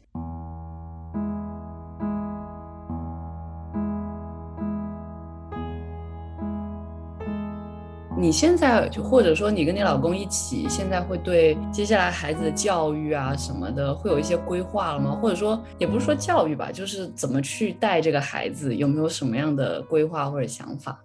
现在还比较模糊，说实话，嗯，就是会觉得想希望他就是还是健康快乐成长就最好了，但是可能也不知道会不会到时候会变成那种鸡娃的那种 爸妈，应该还好，但估计也。不会说特别的佛系吧，因为感觉现在可能不太像我们那个年代，就是你努力你就能有出路。就是很多机遇还是太重要了，就是尤其现在这种真的，我觉得寒门还是挺难的，就是你去真的需要给孩子去提供很多的平台，所以还是会想要说去好好教育一下他，然后包括兴趣爱好方面啊或怎么样，但可能觉得实在不行让他出国呗。然后我们两个之前觉得说，就是可能也不一定非得要在这种所谓的传统的学习上，什么高考上去走，我现在觉得比如说当个什么厨子呀、兽医呀。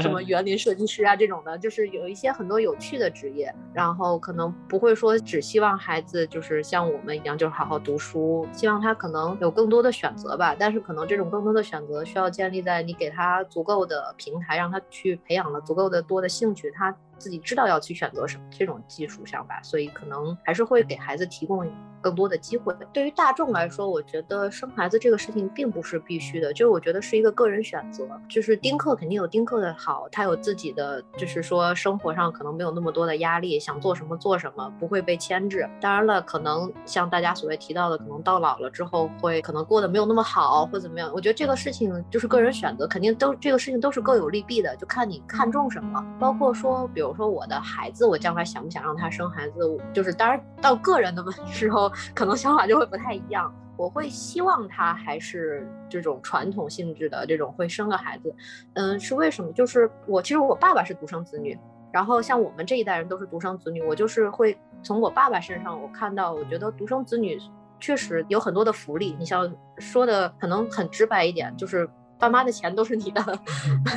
也他也没有什么可给的，他所有的爱都给你。当然，可能反过来，可能到你的父母老了之后，就是单子就压在一个人身上。我觉得可能物质上的这些还好说，就是我是看我爷爷奶奶到比较就是年龄比较大的时候，然后有生病啊这些的时候，需要做决策的时候，都是我爸爸一个人在做决策，就是那个心理压力真的很大。尤其就是有些，比如说治或不治。嗯，要用什么药，用什么办，用什么方式，就是没有人可以商量。可能你这个决策做了之后，老人有一点什么反应，你会就会很内疚，心理压力会非常大。所以我是从这一点呢，觉得我不希望我的孩子也这样。就说说句可能很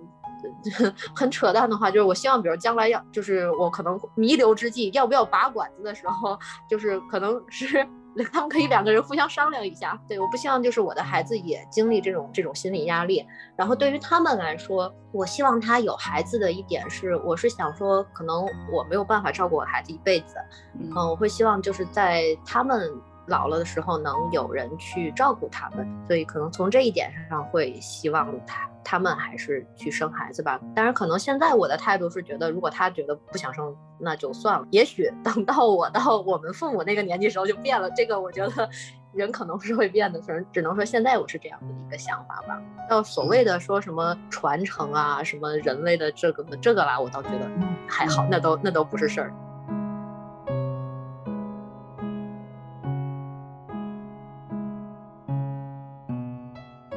那我想再问问东东，在采访之后，对于这些有什么样的想法？其实可以看到，我们的父母那一代和我们自己的这个同辈这一代，其实对于生育政策这个转变的态度是很不一样的。就是从我妈妈的角度来说，她觉得放开二胎，然后包括放开三胎，只是给了大家一种自由，因为在她那个年代没有这种生育的自由，因为她很喜欢孩子，在她那个年代如果有可以生育二胎的这样一个政策，那么她肯定会去生二胎。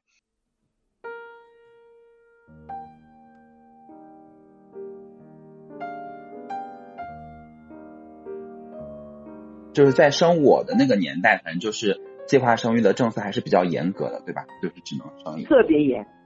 特别严。从我的经验来说，我是知道，就是你当时其实还是有想法说，希望就是如果可能的话生第二个孩子，是吧？对，这个愿望是很强烈的。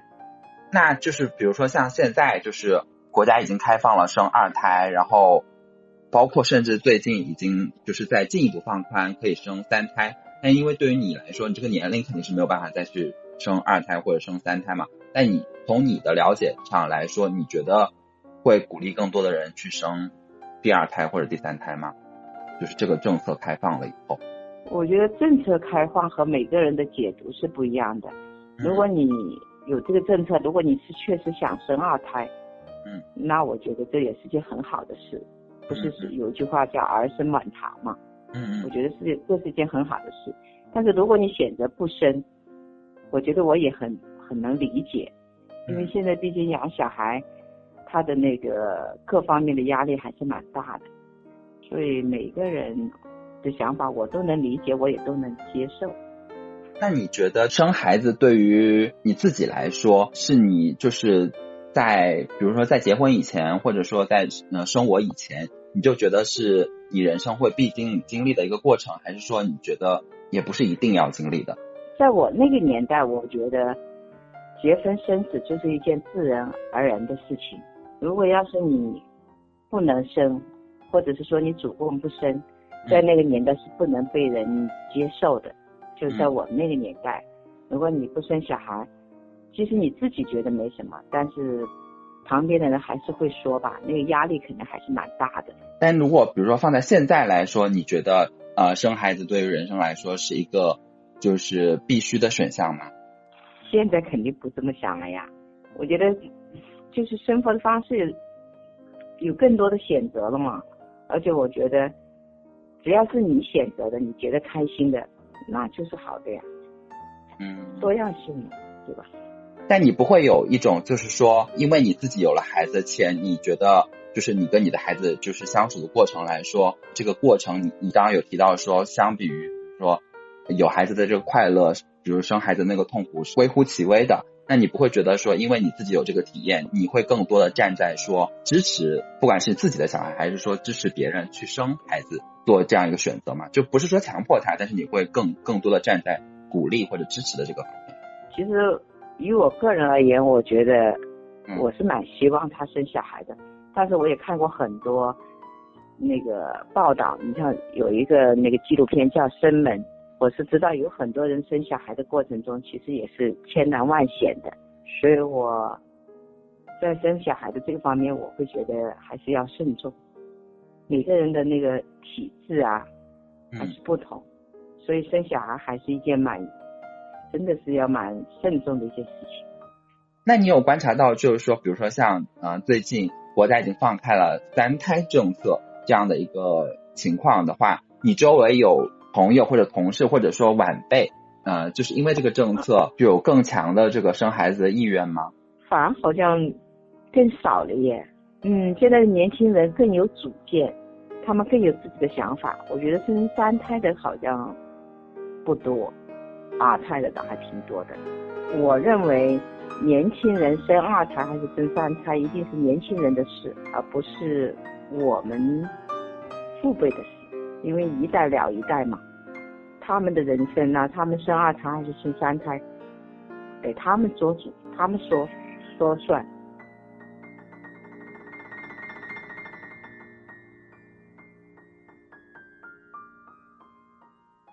放在现在来说的话，就是我从我们这一代的人的角度来说，尤其是放开三胎，从我目前采访的这个就是晶晶也好，还是月儿也好，他们都没有生育三胎这样的一个计划，就是因为现在生育孩子的这个成本是非常高的，那么养育孩子的成本也是非常高的。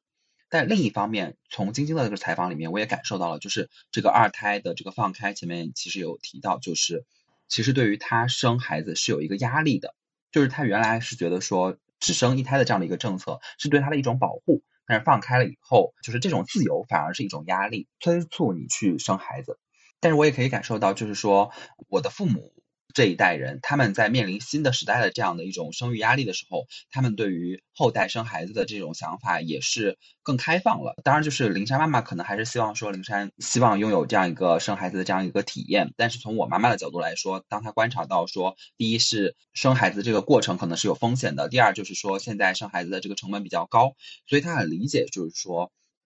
未来如果自己的孩子，或者说更远的这一代，他们如果不生孩子，他觉得是一个很正常的选择。那至于到我们这一代，就更加是如此了。就是尽管晶晶，然后月儿他们都有了自己的孩子，但他们不会去希望说，或者说至少不会给自己的孩子这种压力，希望他们去生孩子。虽然月儿和她的老公都反复强调说，他们在带孩子的过程中感受到了很多的乐趣，会很站在说，就是生孩子是一个很不错的体验，但是他们还是希望说自己未来不会变成那个催生的那一波人。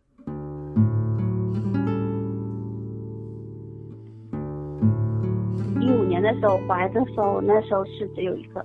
当时二胎开放的时候，我当时想着，因为我那个时候还没生下来嘛，我想着我只生这一个小孩子的，没有想着生二胎的。可能是当时我哥哥他生了一个小孩，他当时已经生了。我我嫂子她也是在单位上班的，也是只能生一个人。后来我想的是他现在哎，他还可以生第二个了。我是想着他可以生第二个，而不是我生第二个。后来我我等我生下来之后，因为我第一个生的是女孩嘛，嗯，我说说实话，江西这边重男轻女是非常严重的。生了第一个是女孩的话，几乎所有的人都会说叫叫我生第二个。反正现在二胎开放了，所以那个时候我我就没有想法要生，因为刚刚生完孩子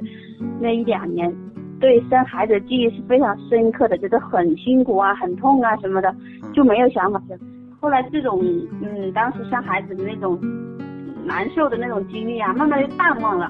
然后周围的声音又很多，一直就坚持坚持到现在，现在就在正在怀二胎。所以我当时觉得，如果政策没有开放的话，我是不会生二胎的。政策开放了，就不是说我愿意生二胎，而是这个周围的声音吧，影响到了我。虽然你以后你的小孩长大了，你会对他这方面有什么期待吗？我完全没有期待。首先，我从自己自身的想法出发哈，我女我生的是一个女儿，嗯，以后她怀孕都是她自己来承担，嗯，我不希望她承担这种痛苦，真的。哦。我我我这我希望她以后她自己的生活能够开心就可以。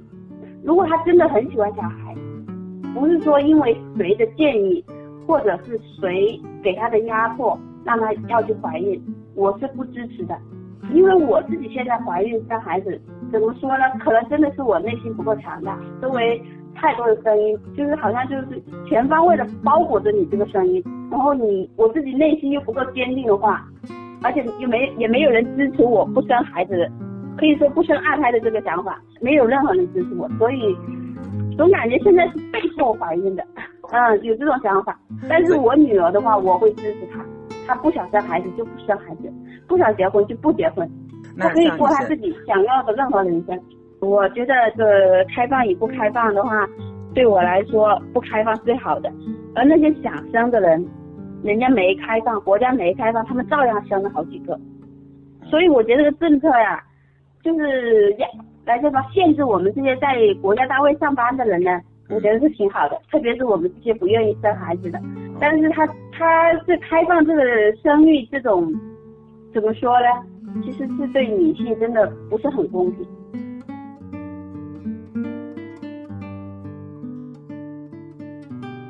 是你们当时在生一胎的时候是哪一年？就是那一年，就是生育政策是允许生一胎和还是就是可以已经开放生二胎了？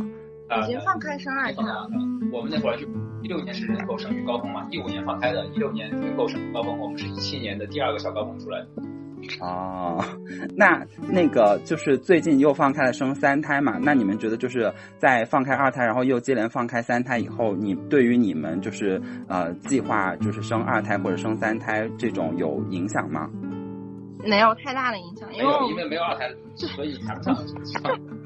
对啊，你二胎都没有呢，你想啥生三胎啊？太远。但是就是当时已经开放生二胎了，你们那个就已经是在包括说生二胎有这个想法吗？有啊，我们还是打算生二胎的。就是我觉得就是我们还是打算生二胎的。从情感上来说，我们俩都独生子女，我觉得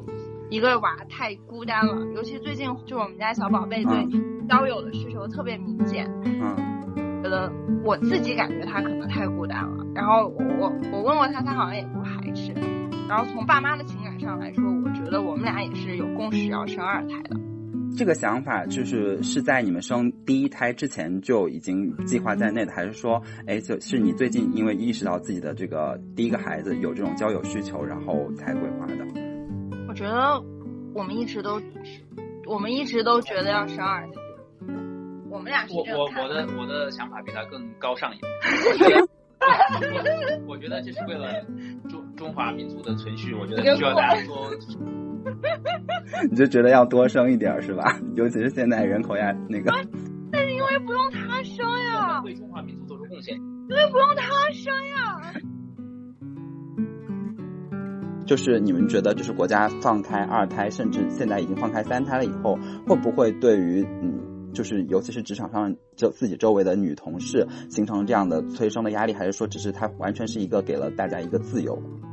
三胎肯定不会有什么催生的压力啊，现在还带孩子就只有二胎的二胎也没有催生，原这都是自由，不是没有。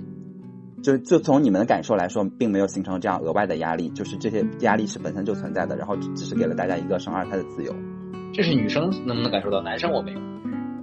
我周围女生生二胎的还是挺多的，但是我现在都没有遇到过要生三胎。二胎他不会给他要他生二胎的这个压力，其实他就是因为他自己愿意生。我觉得要看经济条件，因为对女生来说，这男的可以当销售掌柜嘛，但是我我 就是真的需要，比如说生二胎，现在各种活动都很费钱，对吧？就如果生二胎，所有的。生活质量或者是一胎的生活质量都要打一个小折扣的。你还是会感受到，就是说，尽管你有比较强的生二胎的意愿，但是包括说时间，包括说金钱，包括说各种压力，也会让你对于就是生二胎也要做一个更更妥当的准备再去做这件事情。对啊，而且你还工作呀，你你你生二胎也要跟就跟领导啊、公司啊通个气儿什么的也。也导致大家措手不及，然后工作又衔接不上，这样也不好。但如果随着你以后你的小孩长大了，你会对他这方面有什么期待吗？我不知道耶，就是我真是不知道哎，我我希望是不要有期待，但是我不知道会不会不可免俗的有期待还是怎么着。啊，但至少在这个阶段，你的想法是说，就是无所希望自己是可以看淡这件事情。但是你会觉得说，可能如果随着你的年纪慢慢变大，也有可能会像自己的爸妈一样，就是嗯，还是希望自己的小孩能够早点组建家庭或者生小孩这样子的。嗯，哎，你自己也知道，就是你也很难左右别人的想法，即便他是你的小孩。那你现在讨论这个太早。反正就我们目前采访的人里面，很多人可能，比如说说生小孩，至少那个时间节点，很多确实都是受到父母的影响的，或者说周遭环境的影响的。没有人推你一把，你是很难就是做这个决定的，步入这个过程。然后呢，等你生完娃之后呢，你就会成为去催别人的那种的，因为你会觉得这里边确实有乐趣，然后呢，你就会去催身边的人，这个形成一种循环，说明证明这个事儿呢，就是你自己不经历过这个事情，你不觉得这个事情特别好。但是你在当时身处当时这种刚刚结婚这种状态的时候，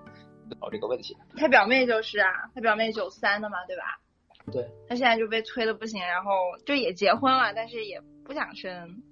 啊！但是因为你们自己生了，所以你们会加入到这个催生的这个，虽然可能表达方式是不一样，但是至少你们是站在就是就是觉得生孩子是一个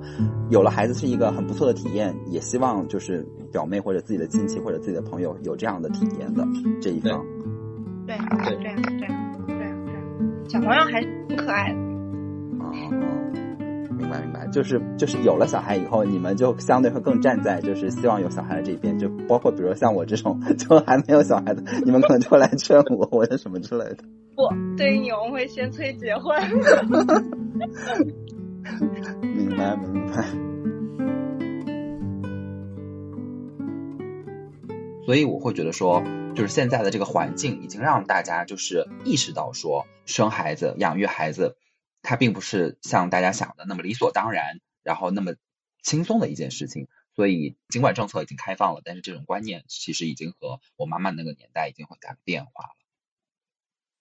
其实刚刚东东有一点提到的，我还是很赞同的，就是从某种程度上面来说，计划生育政策其实给女性带来了某一些平等的可能性。因为如果女性要不断的生育，其实对女性来说压力是很大的。像我祖辈那一辈，我爷爷奶奶、外公外婆就生了很多很多的小孩。当然，其中就是婴儿死亡率也是比较高，但是生了很多的小孩，可能一个女性一生都被圈在生养这件事情上面。但是我当时看那个研究就有说，就是他当时好像采访的是江浙一带的很多这些女性，还有这些家庭成员。然后就会有发现，因为有这个计划生育的政策，所以女性不需要再沉浸在一个不断生养的过程当中，而是生完这个孩子就可以不再考虑这件事情了，反而带来了某一些平等。而现在这种开放二胎、开放三胎的政策，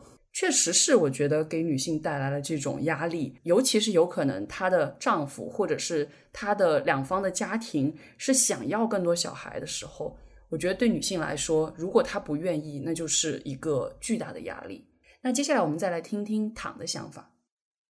刚才大家有聊到一些采访对象关于生育政策的一些想法，那我就从政策的角度聊一下。其实，在二零一三年单独二胎政策开放的时候，我当时正好在中青报实习，做了这个选题。当时有采访北大社会学系的李建新老师。他的观点是应该全面放开。他说，之前政策下的那种生育权是被强制剥夺了，应当重新回归家庭。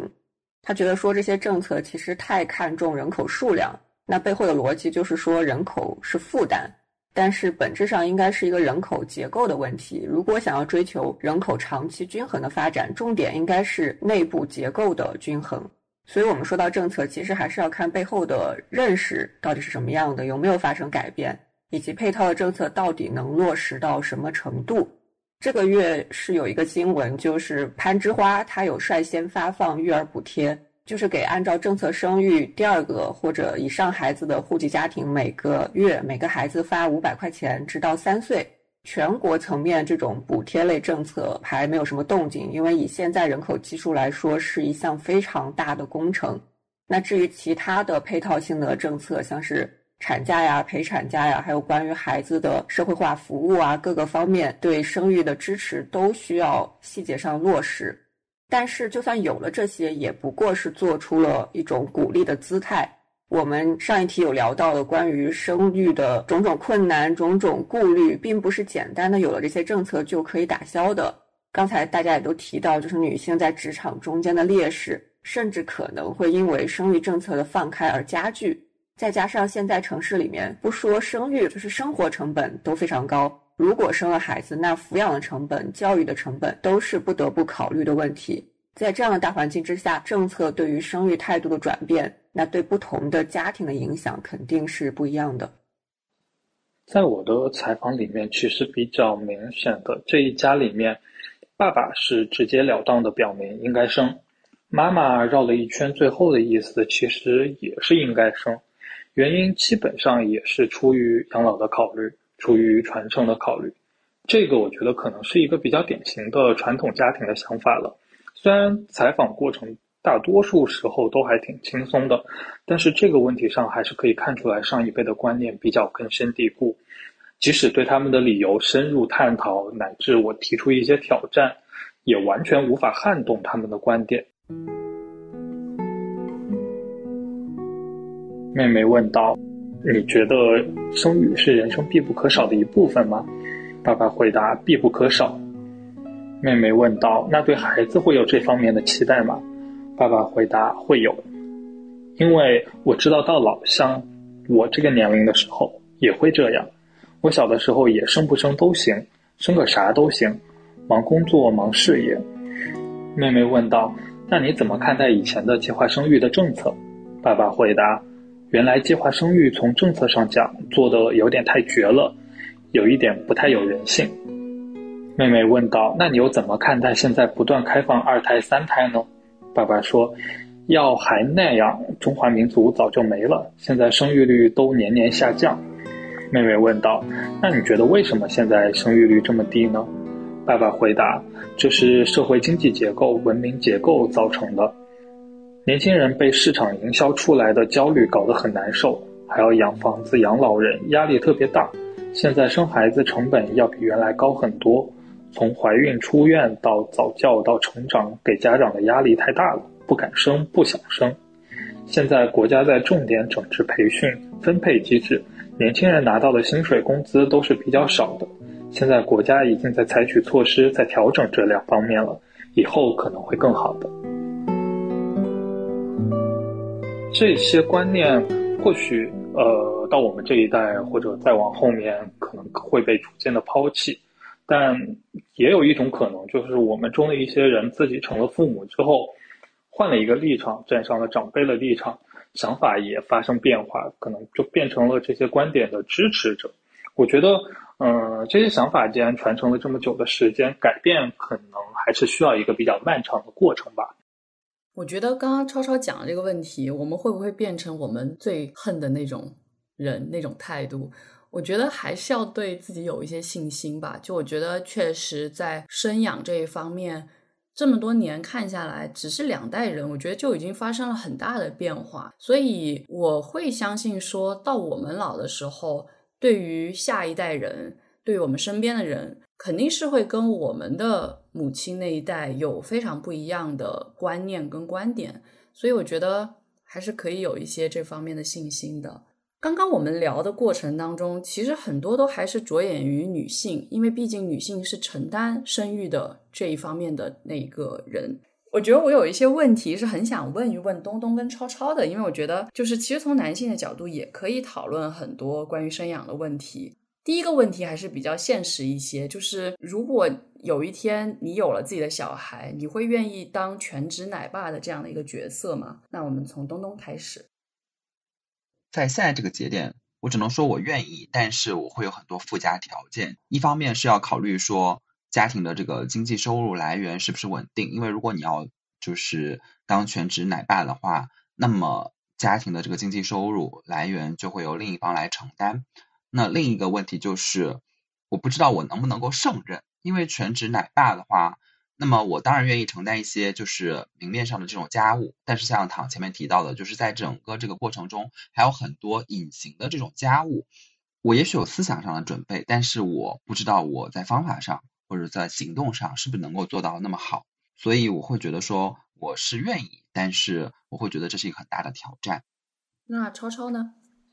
如果说我的话，还是挺乐意当全职奶爸的。虽然可能会有很多问题和困难是现在我想象不到的，但是我觉得这一点对于双方来讲都是一样，因为谁都不是一开始就清楚有多少事情要做，每件事情该怎么做的，都有一个慢慢学习的过程。那我自己是觉得我的家政能力还是可以的，可能。在一个平均水平之上，所以大家相处的时候，我觉得可能我来承担这一部分，说不定反而还更容易一些。而且从意愿上，我肯定是完全不抗拒的，但可能就得辛苦另一半负担下家庭的经济压力，不然赚不够钱，那只能两个人一起出去工作。躺，让你来打分的话，你给两位的答案打多少分？我以为你要问我愿不愿意做全职奶爸。他讲的很现实啊，而且就是没有那么明目张胆的讲出来，但是就是都有潜台词说 看对方到底有多少钱。对，对，对，就是我觉得全职奶爸这个模式，就是因为我本身也没有说很赞成说全职太太，但我也不反对说就是说全职太太或者全职奶爸，但是就是说家庭的这种养育模式有很多种，但如果说这个家庭要调试到一种就是说一个人在外工作，一个人在家。就是承担家务和养育的这个责任的话，其实是要考虑说整个两个人的一个状况。其实我觉得全职奶爸也可能不代表说就是。不会打一些所谓的零工，就其实有一些全职主妇也会打零工，但当然这是一方面的问题。我其实想问这个问题的原因，是因为最近在看那个《披荆斩棘的哥哥》，然后里面有一个哥哥特别吸引我，就叫李承铉，然后他是戚薇的老公，然后他就有在跟易立竞的采访当中提到他对于自己担任全职奶爸的这个过程当中所经历的各种各样的事情，然后他的很多的感受。然后我觉得挺真实的吧。一方面，我不知道李承铉他这是不是只是一个节目人设，还是他人就是这样的，这个我不清楚。但是从他所表述的一些观点来看，我觉得是很值得借鉴的。他其中有一个特别打动我的观点，就是。他觉得现在男性跟女性，尤其作为一个所谓的明星或者是演员或者是歌手这样的一个状态来看，其实男性是可以有更长的一个工作期限，而且能够，比如说在四十甚至五十的时候。重新红起来，这些可能性是远超于女性的。这就是为什么当年会有所谓《乘风破浪的姐姐》这样的节目，就是因为女性所面临的一种职场上面的年龄困境。所以他说，戚薇已经承担了生育这个过程当中所面临的问题还有痛苦。还有他可能在职场会受到的一些压力，所以他愿意承担接下来养育这段过程当中的各种责任，而让戚薇可以重新回去工作，来保证他那个黄金实现。所以我觉得这一段话其实是很打动我的。然后另外一个我觉得很真实的点就是，其实李承铉他作为全职奶爸的状态之下，他其实也经历了这种养育当中的各种抑郁的状况。所以，其实就是养育孩子这个过程是会面临很多的问题的。就我们经常说什么，好像女性的产后抑郁是一种矫情，根本不是，它就是一个很真实的，大家会面临的问题。不管谁来养育这个孩子，都可能会面临。所以我觉得，我当时看完李承铉这个采访，我是会觉得就是很受触动，所以才会想问两位对于全职奶爸的看法。但当然，我们都没有这个经验经历，所以很难说真正去面临那些问题的时候会有什么更多的感受。那。另外一个问题可能是更加科幻一点的，就是现在的技术是没有办法实现的。就是假如男性也可以生育，你会怎么去选择呢？那我们从东东开始。我觉得如果男性可以生育，我是非常非常的支持的，因为我会觉得说现在的这个支持。我其实想问的问题是，你会选择要生吗？如果选择，对。如果是如果是你问我说，首先我就说，如果男性可以生育，那首先我当然是非常支持这样一个就是技术手段，因为我会觉得说它非常有利于解决说现在这个过程中的男女的不平等，因为这个男女不平等一个很重要的原因就是说，现在就是女性必须。不管你是怎么去分工，就像我们前面讨到讨论的这个，就是全职奶爸这个过程一样，但是你生育的这个过程还是要由女性来承担的。那你问我如何选择，就是说，如我如果男性可以生孩子，我会不会生？那我觉得这个就跟就是男性可不可以生孩子没有那么大的关系了，因为前面其实我们有讨论说对于生育的这样一个期待。那么如果这个技术发明了以后，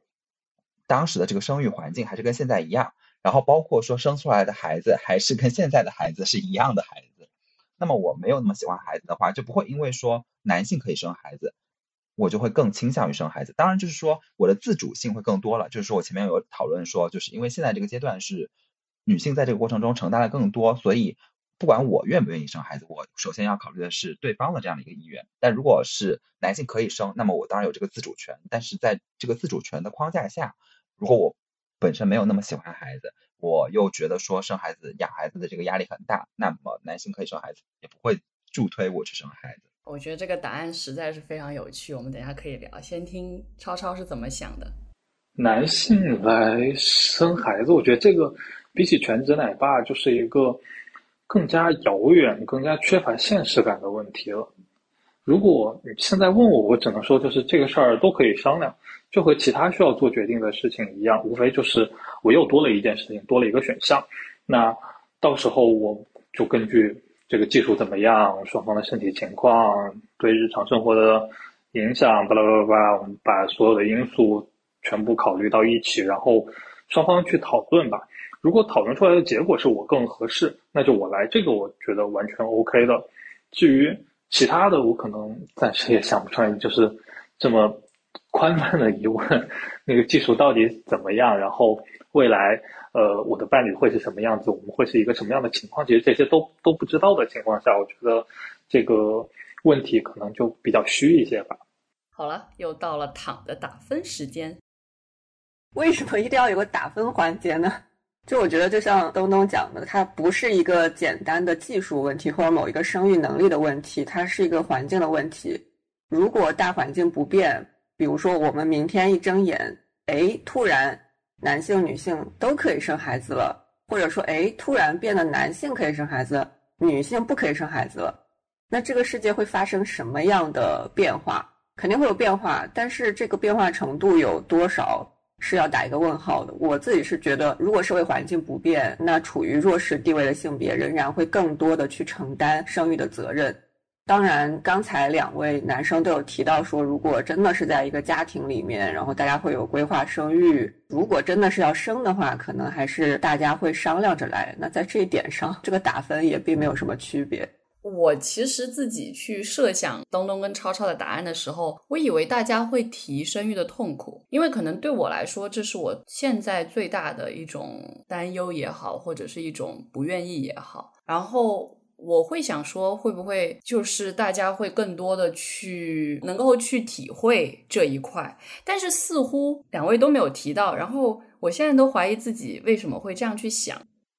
因为生育的痛苦这件事情，其实现在有很多人在说，现在有一个技术手段是可以让男性体验就是分娩的那个痛的程度的。那么当然就是说，那你在这个怀孕的过程中，这个激素的变化呀，然后怀孕过程中你这个身体被限制啊，这些，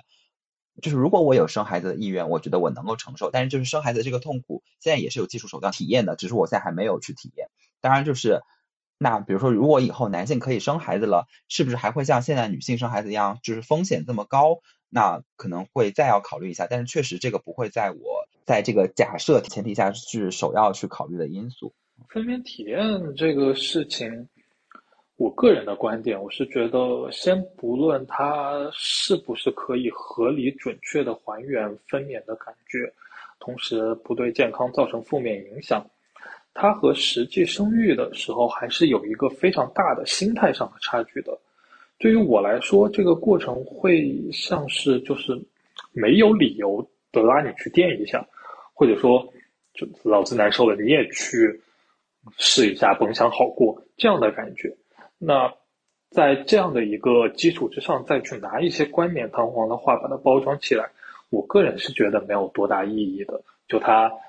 对于我来说。并不能给我带来一些正面的东西。刚刚只是在内心腹诽，就是那种体验都是很短期，都不能用短期这个词，都是很瞬间的，就是什么电极片还是什么贴在肚子上还是怎么样，然后它有一瞬间那种疼痛感，但是真的在生的过程中间，有的可能会经历非常非常长时间，同样高强度的这样一种痛苦。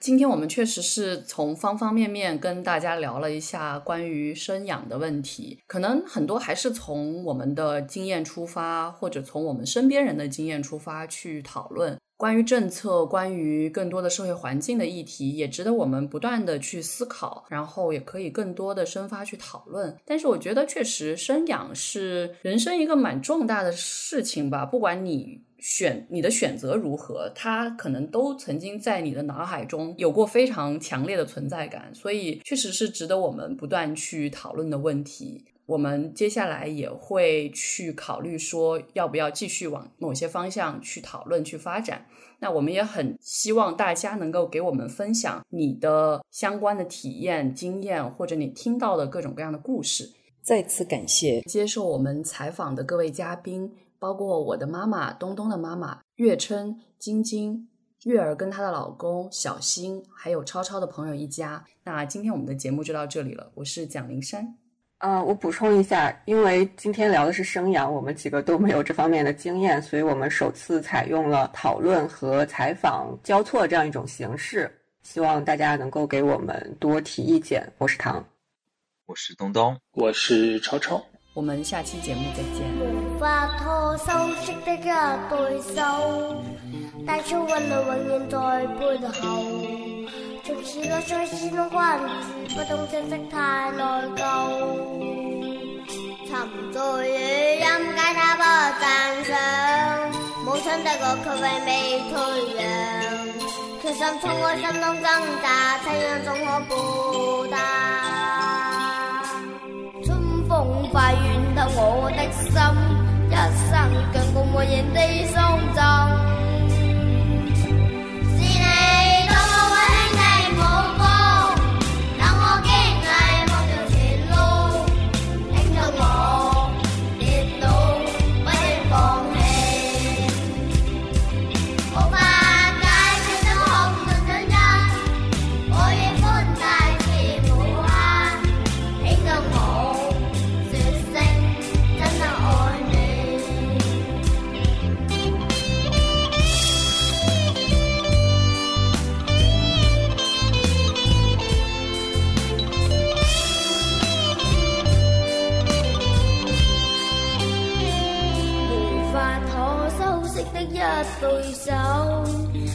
份你默然在背後，縱使囉嗦始終關注，不懂珍惜太內疚。仍記起溫馨的一對手，始終跟我在告別邊緣。理想今天終於登到，分享光輝盼做到。春風化暖透我的心，一生敬共无人地送赠。